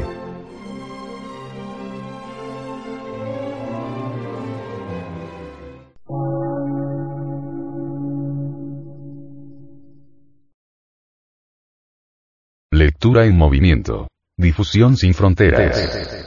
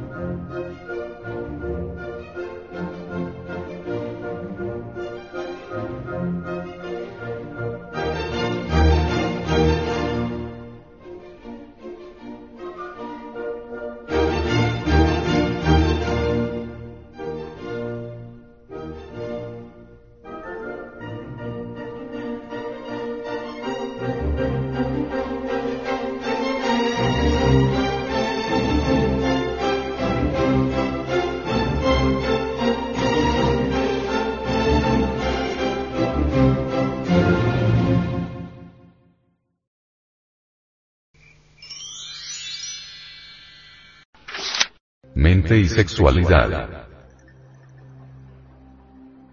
La mente está íntimamente relacionada con la sexualidad. Y es imposible estudiar la mente sin estudiar el problema sexual. Existen innumerables estudiantes de ocultismo dedicados a la yoga y a las enseñanzas krishnamurtianas, pero como esos pobres seres fornican incesantemente, nada consiguen, y pierden el tiempo. Lamentablemente. Es imposible separar la mente de la sexualidad. La mente y el sexo están íntimamente relacionados, y si queremos convertir la mente materia en mente, Cristo, debe llenar su cáliz, cerebro, con el vino sagrado de la luz, en Seninis. Dice el gnosticismo universal. Es imposible poder cristificar la mente, mientras estemos fornicando, es decir, eyaculando el enseminis. Debemos estar en guerra contra la mente materia. Hay que practicar magia sexual intensamente para transformar la mente. Por medio de la magia sexual, llenamos nuestra mente de átomos transformativos de altísimo voltaje. Así es como preparamos nuestro cuerpo mental para el advenimiento del fuego. Toda llama necesita de un combustible para arder. La llama sagrada de nuestro candelero también tiene su combustible.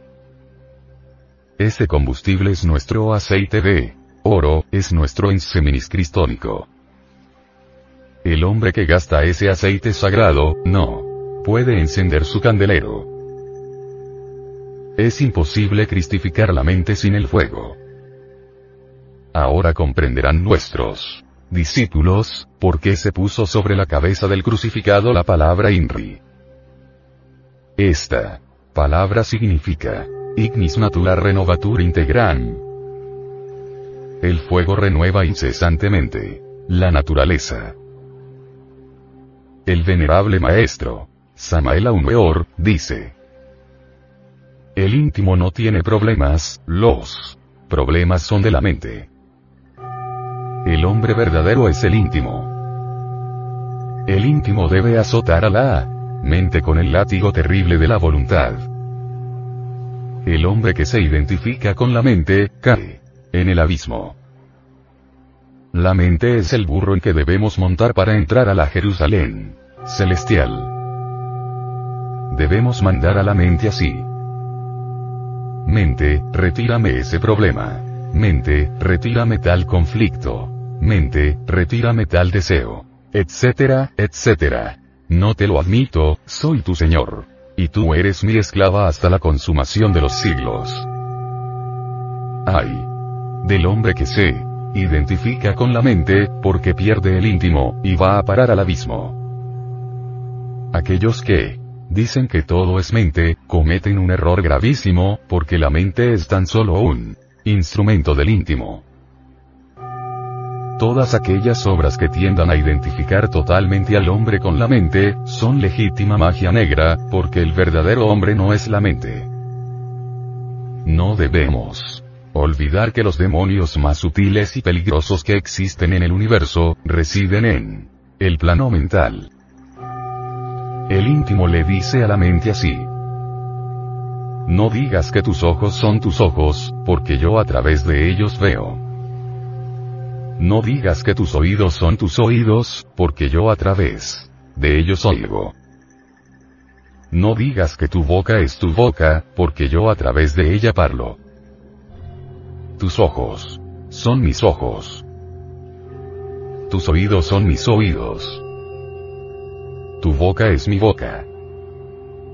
En los mundos internos, podemos arrojar fuera de nosotros el cuerpo mental para conversar con él, frente a frente, como con una persona extraña. Entonces comprendemos a fondo que la mente es un sujeto extraño, que debemos aprender a manejar con el látigo terrible de la voluntad. Hay necesidad de la más perfecta castidad para poder cristificar el cuerpo mental. La guarida del deseo está en la mente. Aquellas personas que se sientan incapaces de acabar con la fornicación, háblenle a la mente así. Mente, retírame este pensamiento sexual. Mente, retírame este deseo carnal, tú eres mi esclava, y yo soy tú, Señor. Entonces el lobo horrible de la pasión carnal, saldrá de la guarida de la mente, y aquellas personas adquirirán la perfecta castidad. Al burro mental, se debe azotar con el látigo terrible de la voluntad. Es imposible separar la mente de la sexualidad. La mente y el sexo están íntimamente relacionados, y si nuestros discípulos quieren convertir la mente materia en mente Cristo, deben llenar su cáliz con el vino sagrado de la luz. Cuando la mente se cristifica totalmente, entonces se convierte en un vehículo espléndido y maravilloso, con el cual podemos estudiar todos los secretos del universo. La mente Cristo es el instrumento más precioso del Arat. Entre esos centros sensoriales del cuerpo mental hay uno que le permite manejar las corrientes seminales, individuales y universales. También existen en nuestro cuerpo mental ciertos sentidos que nos permiten recibir la sabiduría. La parte inferior de nuestra armadura vino a formar las circunvoluciones del cerebro. El cuerpo mental tiene un núcleo atómico que le sirve de base. Dicho núcleo es el átomo maestro de la mente. El átomo maestro de la mente tiene toda la sabiduría de la naturaleza y el que a través de la meditación interna aprenda a comunicarse con dicho átomo, él lo enseña e instruye en la sabiduría cósmica, porque él es sabio. El venerable maestro, Samael Aumeor, dice, el átomo maestro reside en nuestro sistema seminal, pero practicando magia sexual, el átomo sube a la cabeza y entonces nos ilumina en el mundo de la mente. La armadura argentada brilla como el oro cuando practicamos magia sexual, porque millones de átomos transformativos de altísimo voltaje, la recubren y transforman totalmente. Entonces sí viene el despertar de la conciencia y la aristocracia de la inteligencia.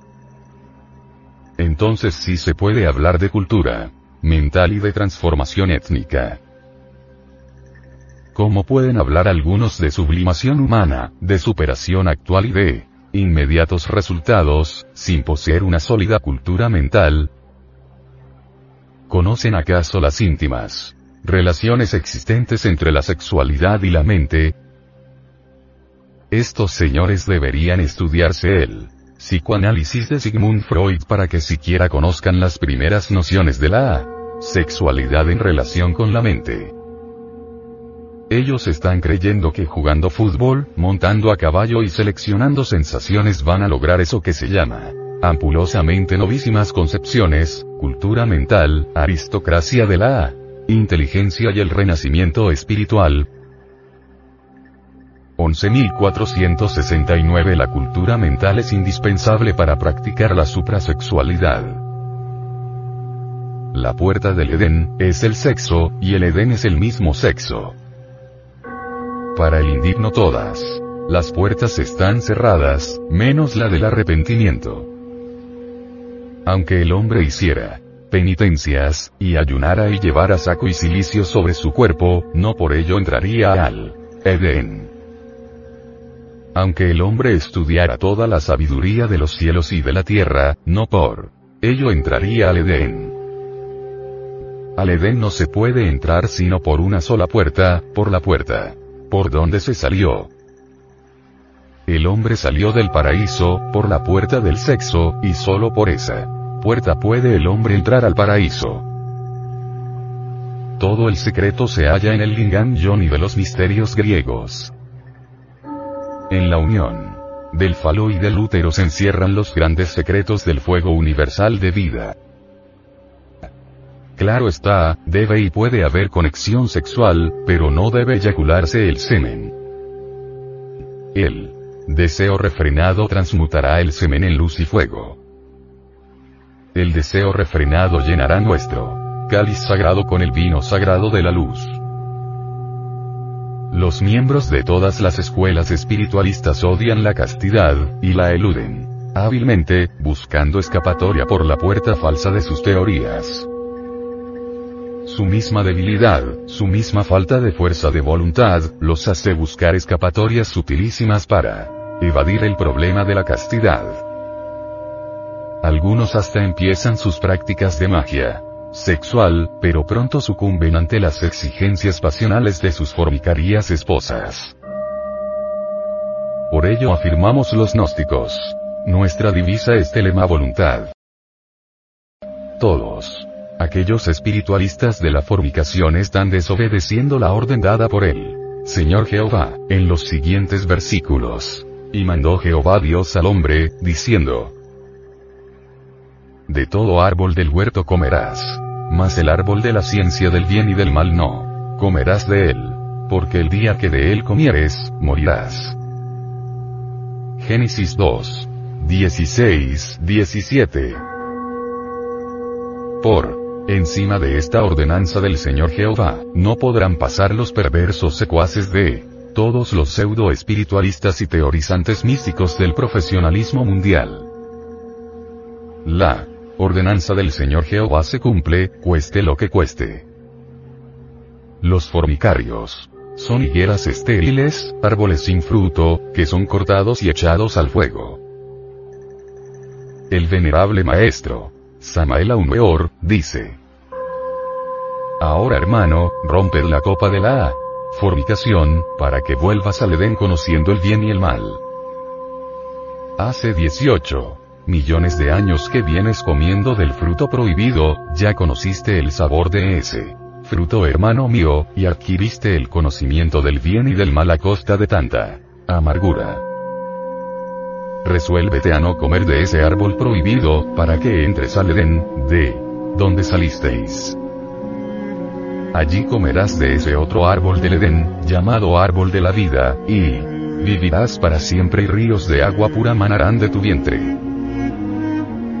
Ya sufriste demasiado, hermano, eres un habitante en el valle de la amargura, con el sudor de tu rostro comiste el pan de la tierra, y espinas y cardos traspasaron tus carnes. No comas de ese fruto doloroso, hijo mío. Entra ahora al Edén por la puerta por donde saliste.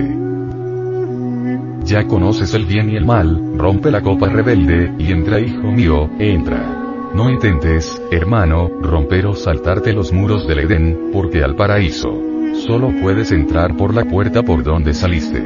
El hombre salió del paraíso por la puerta del sexo, y solo por esa puerta puede entrar al paraíso. Inútilmente tratarán los hombres vanos, a saltar los muros del Edén. Al paraíso. Solo se puede entrar por la puerta por donde salimos. Esa puerta es el sexo. Inútilmente tratarán de romper los muros los espiritualistas teorizantes, fornicarios y demás profetas de los Baales, que comen en la mesa de Jezabel. Ya conociste, hijo mío, al griego y al romano. Tomaste parte en todos los éxodos bíblicos y los austeros. Sacerdotes de todas las religiones de la tierra apenas te brindaron el consuelo de un día. Llevaste cilicios, ayunos y penitencias, y pórticos de todos los templos de todas las religiones de la tierra apenas pudieron consolar tu adolorido corazón. Pero el aguijón del tiempo te despertó a las duras asperezas de la existencia, y no pudiste encontrar en tu camino ningún viandante que te pudiera consolar. Católico o protestante, budista o musulmán, son hojas ya marchitas en tu adolorido corazón. Fuiste varón, fuiste mujer y tuviste adoradores al pie de tu ventana. Y gozaste. De orgías y banquetes. De festines y algarazas. Fuiste mendiga y humilde y, por Dios era, anciana, desvalida. Y los tenderos te arrojaron de sus tiendas, con los pies. Fuiste gran matrón entre perfumes, oro y sedas, y cada vez que la muerte te visitó, viste la vanidad de las cosas pasajeras. Recuerda tu primer amor. Recuerda de dónde saliste. Y entrate por la puerta del Edén, hermano. La puerta del Edén es el sexo. Y por esa puerta saliste cuando el Señor Jehová te echó por haber desobedecido su sexto mandamiento. Obedece ahora hermano, y entra. Oh, Líbano, abre tus puertas y queme en fuego tus cedros. Zacarías 1. 11. Así dice Jehová de los ejércitos. Si anduvieras por mis caminos y guardares mi ordenanza, también tú gobernarás mi casa, también tú guardarás mis atrios, y entre estos, que aquí están te daré plaza. Zacarías 7. 2.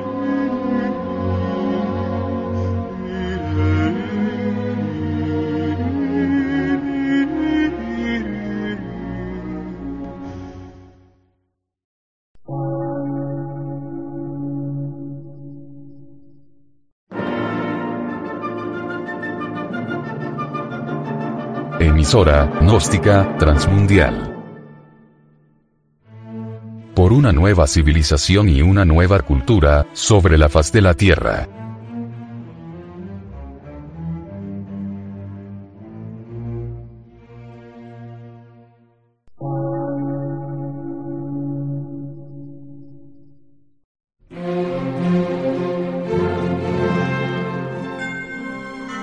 Medio de radiodifusión. Científico, artístico, místico y filosófico. De la Asociación Colombiana de Centros de Estudios Gnósticos, Antropológicos, Psicológicos y Culturales. A. C.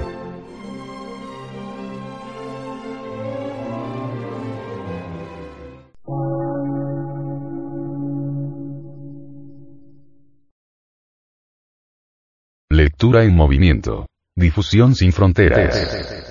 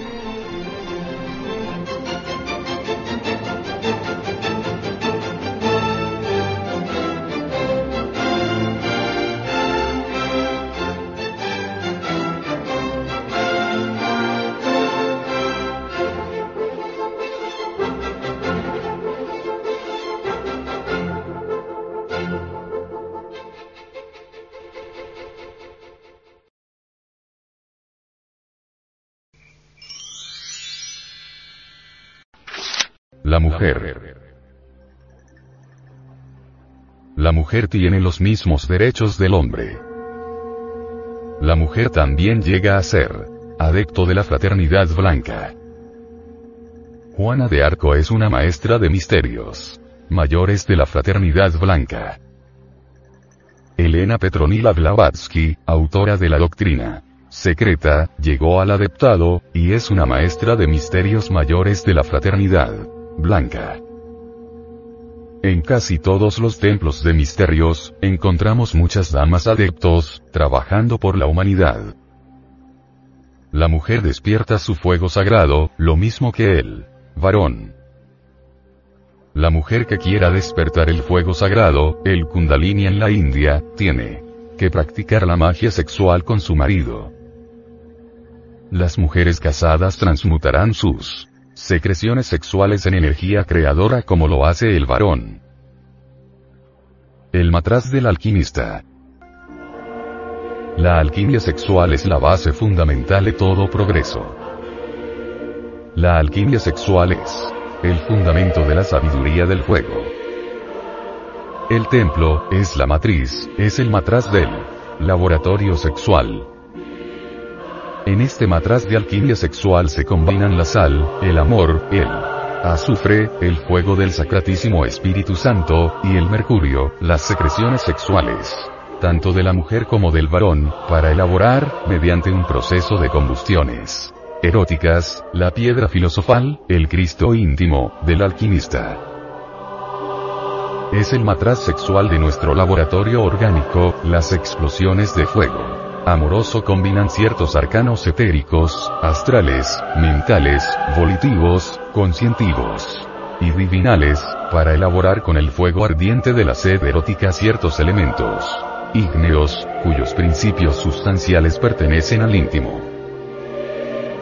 El venerable maestro, Samael Aumeor, dice, La mujer, en estado de excitación, sexual, acumula enorme cantidad de fuego elemental de la naturaleza interior, que al combinarse con el magnetismo erótico del varón, engendra ciertos poderes cósmicos, cuyas explosiones terribles abren las cámaras espinales.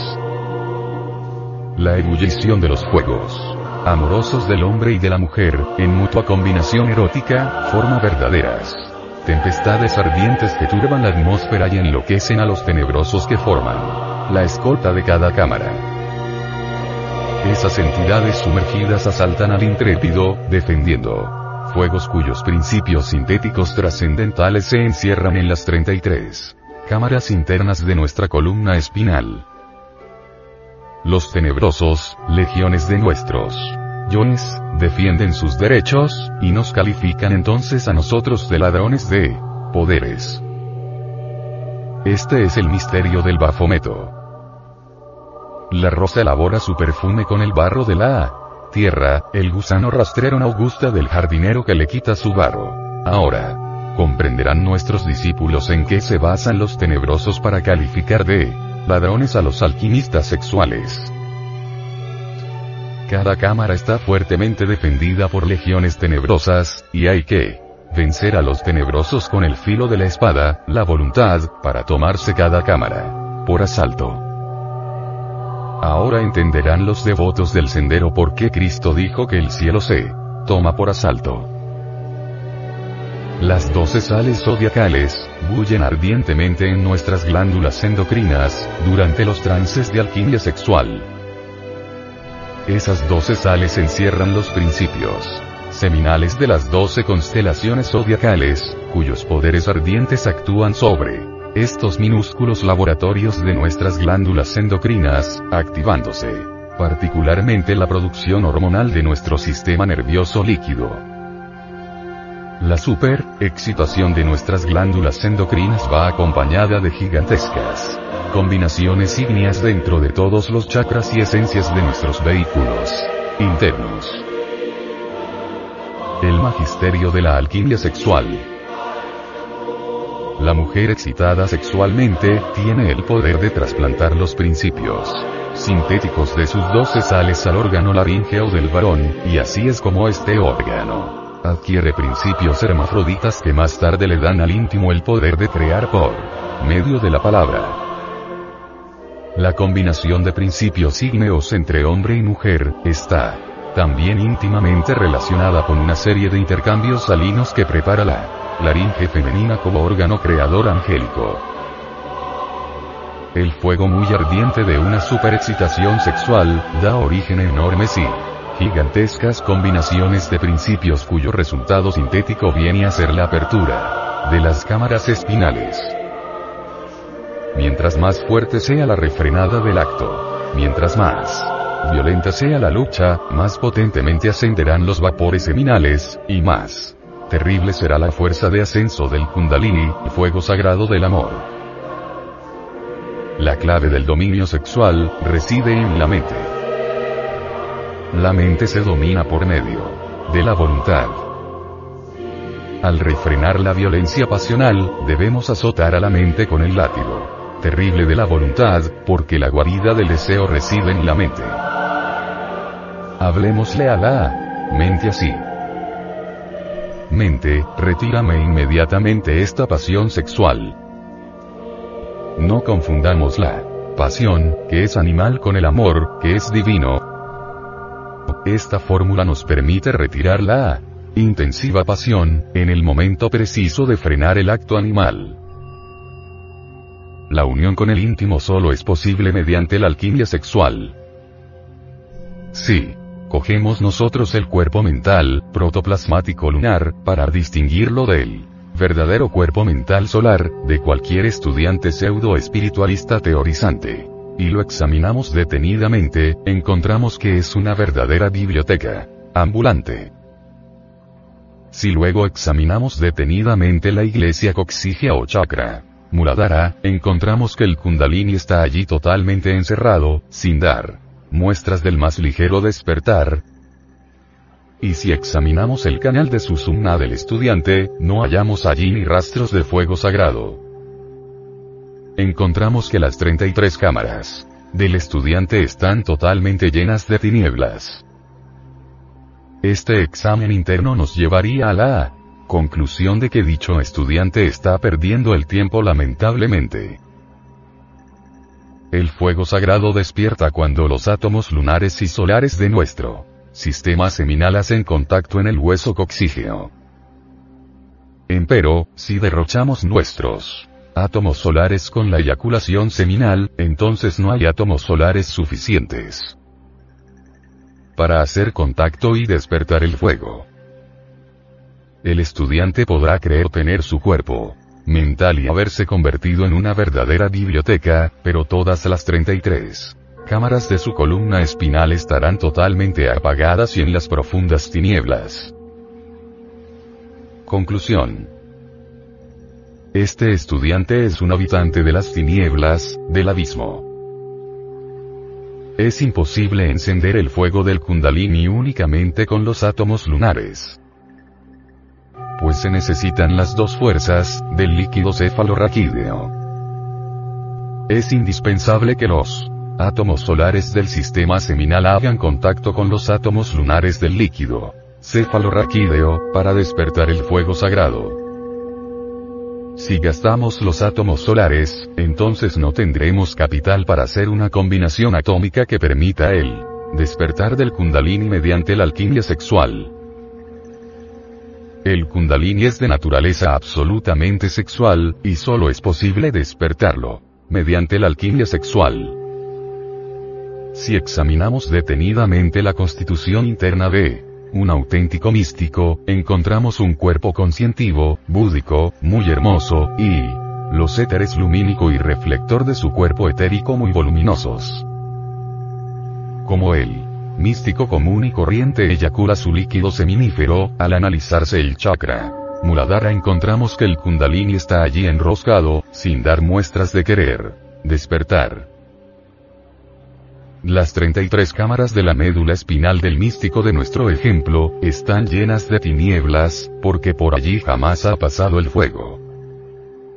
Las buenas obras filantrópicas embellecen los éteres lumínico y reflector de este místico, y la cultura libresca dará a su mente rica erudición, pero como su kundalini no ha despertado, este místico no ha penetrado en los misterios del fuego, y aunque sea un hombre bueno y virtuoso, no pasa de ser una sombra buena y bondadosa entre frío y las tinieblas del abismo. ¿Eres gnóstico? ¿Eres místico? ¿Eres yogi? Recuerda, buen discípulo, que al Edén solo puedes entrar por la puerta por donde saliste. Esa puerta es el sexo. Dicen que hay muchos caminos, los maestros de misterios mayores de la Gran Logía Blanca, afirmamos. Solamente hay una puerta para entrar al Edén, y esa puerta es el suprasexo. Todos aquellos que no obedezcan la ordenanza del Señor Jehová, todos aquellos que sigan comiendo la fruta prohibida, son discípulos de la doctrina de los Baales, y para ellos, como dicen las sagradas escrituras, será el lago ardiendo con fuego y azufre, que es la muerte segunda. El gnóstico debe amar intensamente a su esposa. La mujer debe vivir siempre, llena de armonía, y cultivar el sentido artístico. Conforme el fuego sagrado vaya ascendiendo por la médula espinal de la mujer, va penetrando en los distintos salones del fuego, y se va cristificando. La mujer, debe refrenar el acto sexual y retirarse de él. Varón antes del espasmo, para evitar la pérdida seminal. Así es como despierta él. Kundalini en la mujer, lo mismo que en el hombre. La mujer, la sacerdotisa. El magnetismo masculino, al mezclarse con el magnetismo femenino, comienza a despertar los fuegos sagrados de la mujer. La mujer debe cultivar la belleza, la música, la mística y el amor. La mujer debe despertar en sí misma la culta majestad de su belleza interior.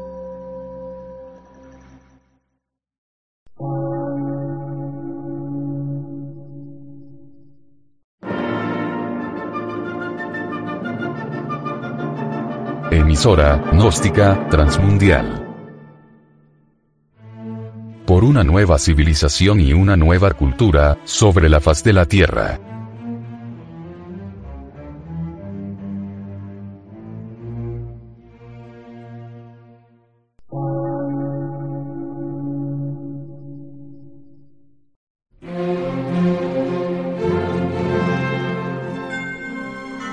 Medio de radiodifusión científico, artístico, místico y filosófico, de la Asociación Colombiana de Centros de Estudios Gnósticos, Antropológicos, Psicológicos y Culturales. A.C.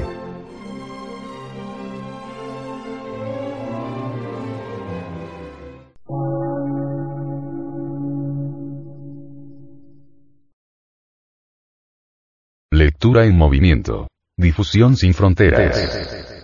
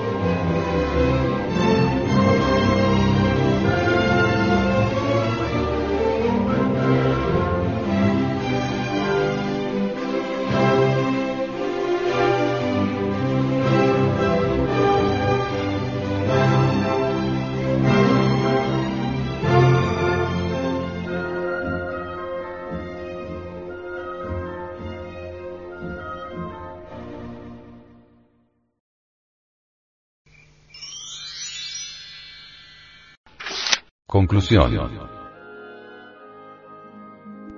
Siempre hemos oído decir que Dios como Padre es sabiduría y Dios como Madre es amor. Amar, cuán bello es amar. Solo las grandes almas pueden y saben amar. El amor es ternura infinita. El amor se siente en lo hondo del corazón. Es una vivencia deliciosa. Es un fuego que consume, es vino divino, delirio del que lo bebe. Un simple pañuelito perfumado, una carta, una flor, promueven en el fondo del alma tremendas inquietudes íntimas, éxtasis exóticos, voluptuosidad inefable. Nadie ha podido jamás definir el amor.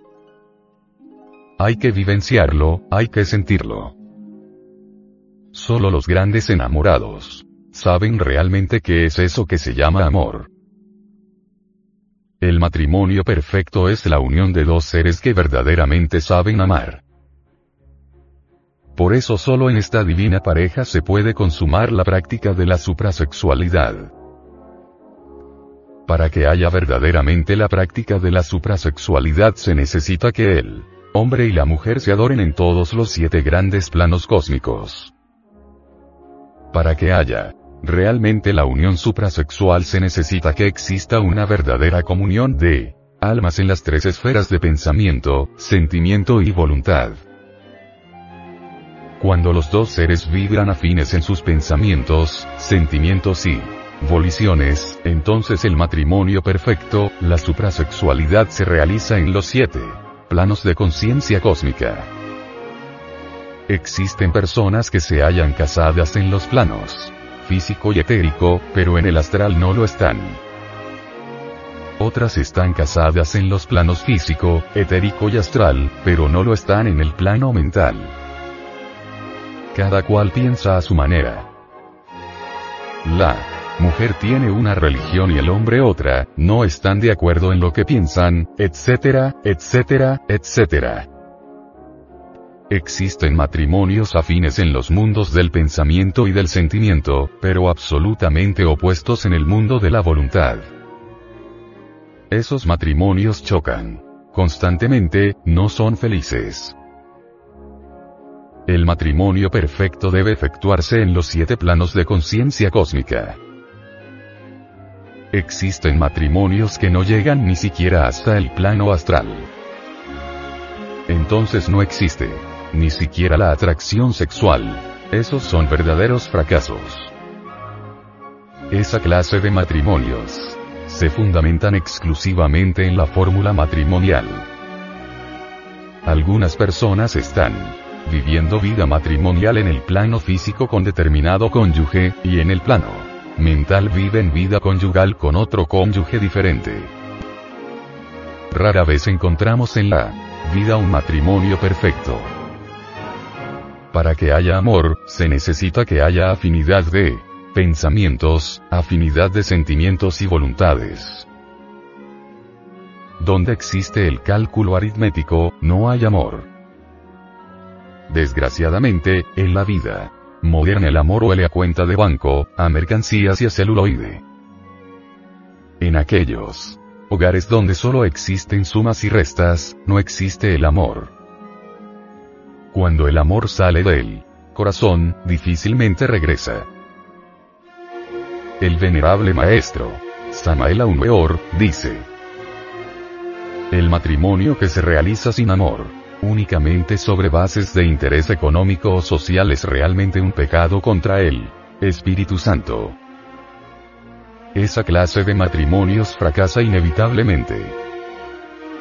Los enamorados a menudo confunden al deseo con el amor, y lo peor del caso es que se casan creyéndose enamorados. Consumado el acto sexual, satisfecha la pasión carnal viene entonces el desencanto, queda la terrible realidad. Los enamorados deben autoanalizarse a sí mismos antes de casarse para saber si realmente están enamorados. La pasión se confunde fácilmente con el amor. El amor y el deseo son absolutamente opuestos. Aquel que verdaderamente está enamorado es capaz de dar hasta la última gota de sangre por el ser adorado. Examínate a ti mismo antes de casarte. ¿Te sientes capaz de dar hasta la última gota de sangre por el ser que adoras? ¿Serías capaz de dar tu vida para que el ser adorado viviese? Reflexiona y medita. existe verdadera afinidad de pensamientos, sentimientos y voluntades con el ser que tú adoras. Recuerda que si esa afinidad completa no existe, entonces tu matrimonio, en vez del cielo, será un verdadero infierno. No te dejes llevar del deseo. Matad no solamente el deseo, sino hasta la sombra misma del árbol tentador del deseo. El amor comienza con un relámpago de simpatía deliciosa, se substancializa con la ternura infinita, y se sintetiza en suprema adoración. Un matrimonio perfecto es la unión de dos seres que se adoran absolutamente. En el amor no existen proyectos ni cuentas de banco. Si tú estás haciendo proyectos y cálculos, es porque no estás enamorado. Reflexiona antes de dar el gran paso. ¿Realmente estás enamorado? Cuídate de la ilusión del deseo. Recuerda que la llama del deseo consume la vida, y queda entonces la tremenda realidad de la muerte. Contempla los ojos del ser que adoras, piérdete entre la dicha de sus pupilas, pero, si quieres ser feliz, no te dejes llevar del deseo. No confundas hombre enamorado, el amor con la pasión. Autoanalízate profundamente.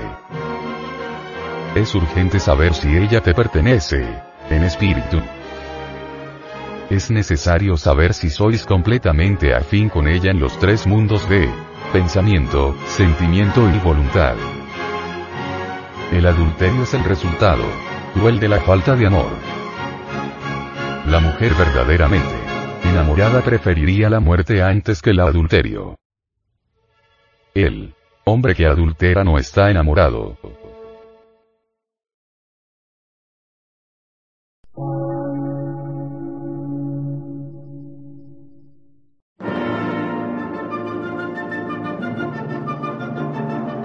Emisora, gnóstica, transmundial por una nueva civilización y una nueva cultura, sobre la faz de la Tierra.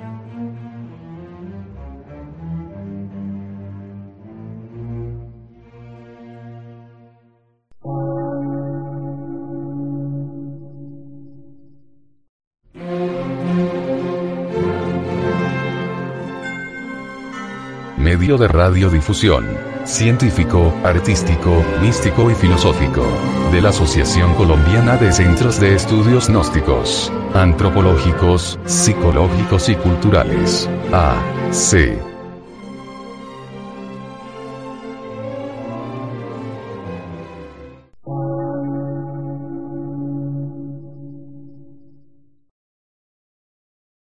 Lectura en movimiento. Difusión sin fronteras.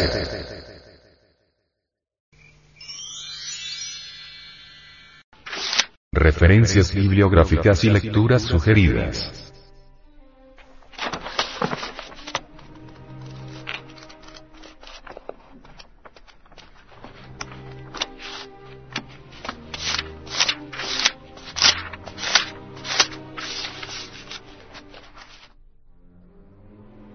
Samael Weor El matrimonio perfecto. Cuarta edición ampliada y Corregida, Colombia, 1961. Samael Aumeor. Pisti Sofía de Velada. Primera edición, 1983. El Salvador. Samael Aumeor. El Parsifal de Velado. Primera edición. Impreso en Colombia, 1970.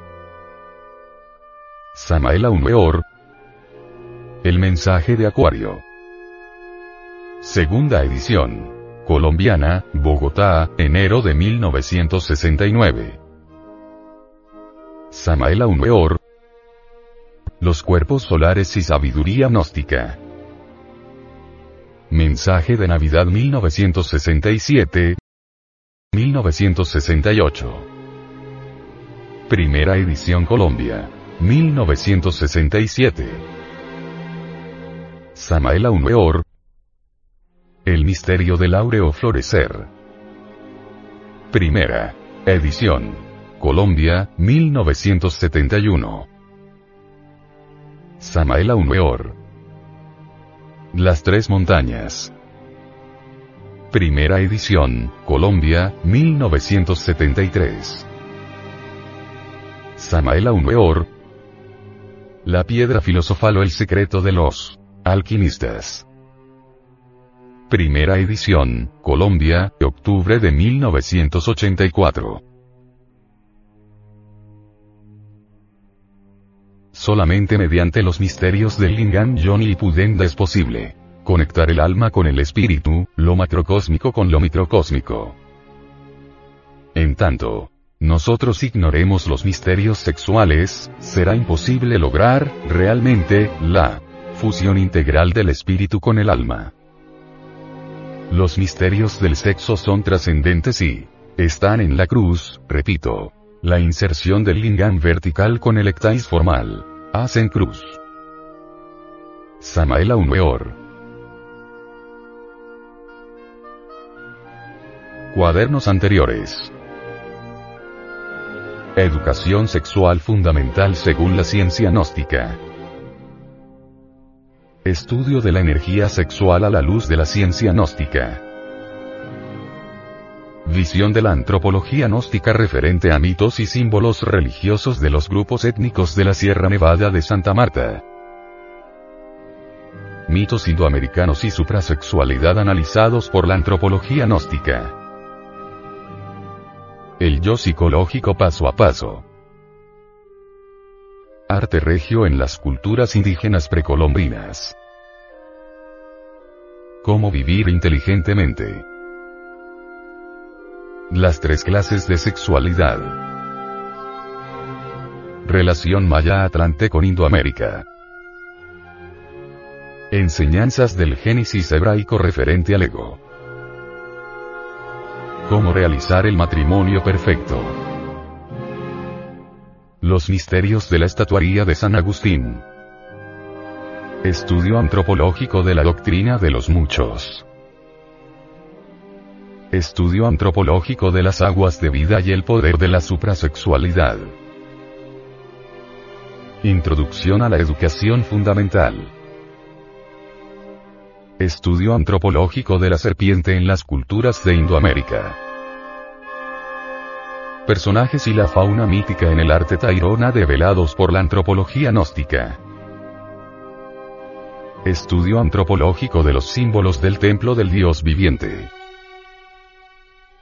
Alquimia sexual según los evangelios crísticos. La energía creadora. Estudio psicológico y cultural de los papiros de Nagamadi. Esoterismo de los oficios u ocupaciones de las culturas indoamericanas. El Levítico 15 de Velado. El nacimiento segundo. Hablemos del sexo y de su poderosa energía creadora. La sexualidad de Indoamérica según la antropología gnóstica. El apocalipsis develado. ¿Y si la familia se corrompe? Leyes cósmicas que ayudan a la emancipación del alma. Estudio gnóstico de la ley de acción y consecuencia. Estudio comparativo de religiones. Leyes mecánicas que rigen nuestra existencia.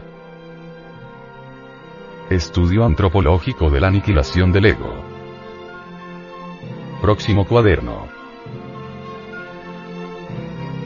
Para vivir sin drogas.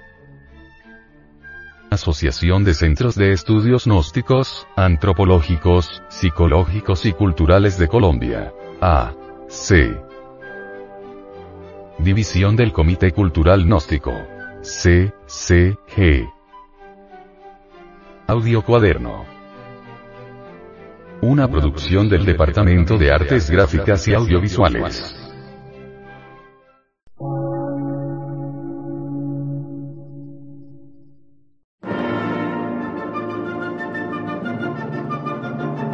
Emisora, gnóstica, transmundial.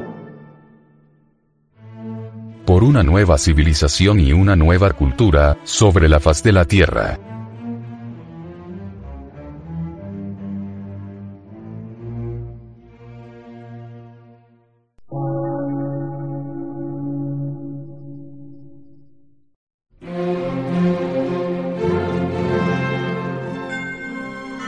Medio de radiodifusión. Científico, artístico, místico y filosófico.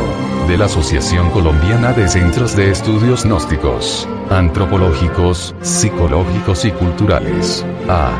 C.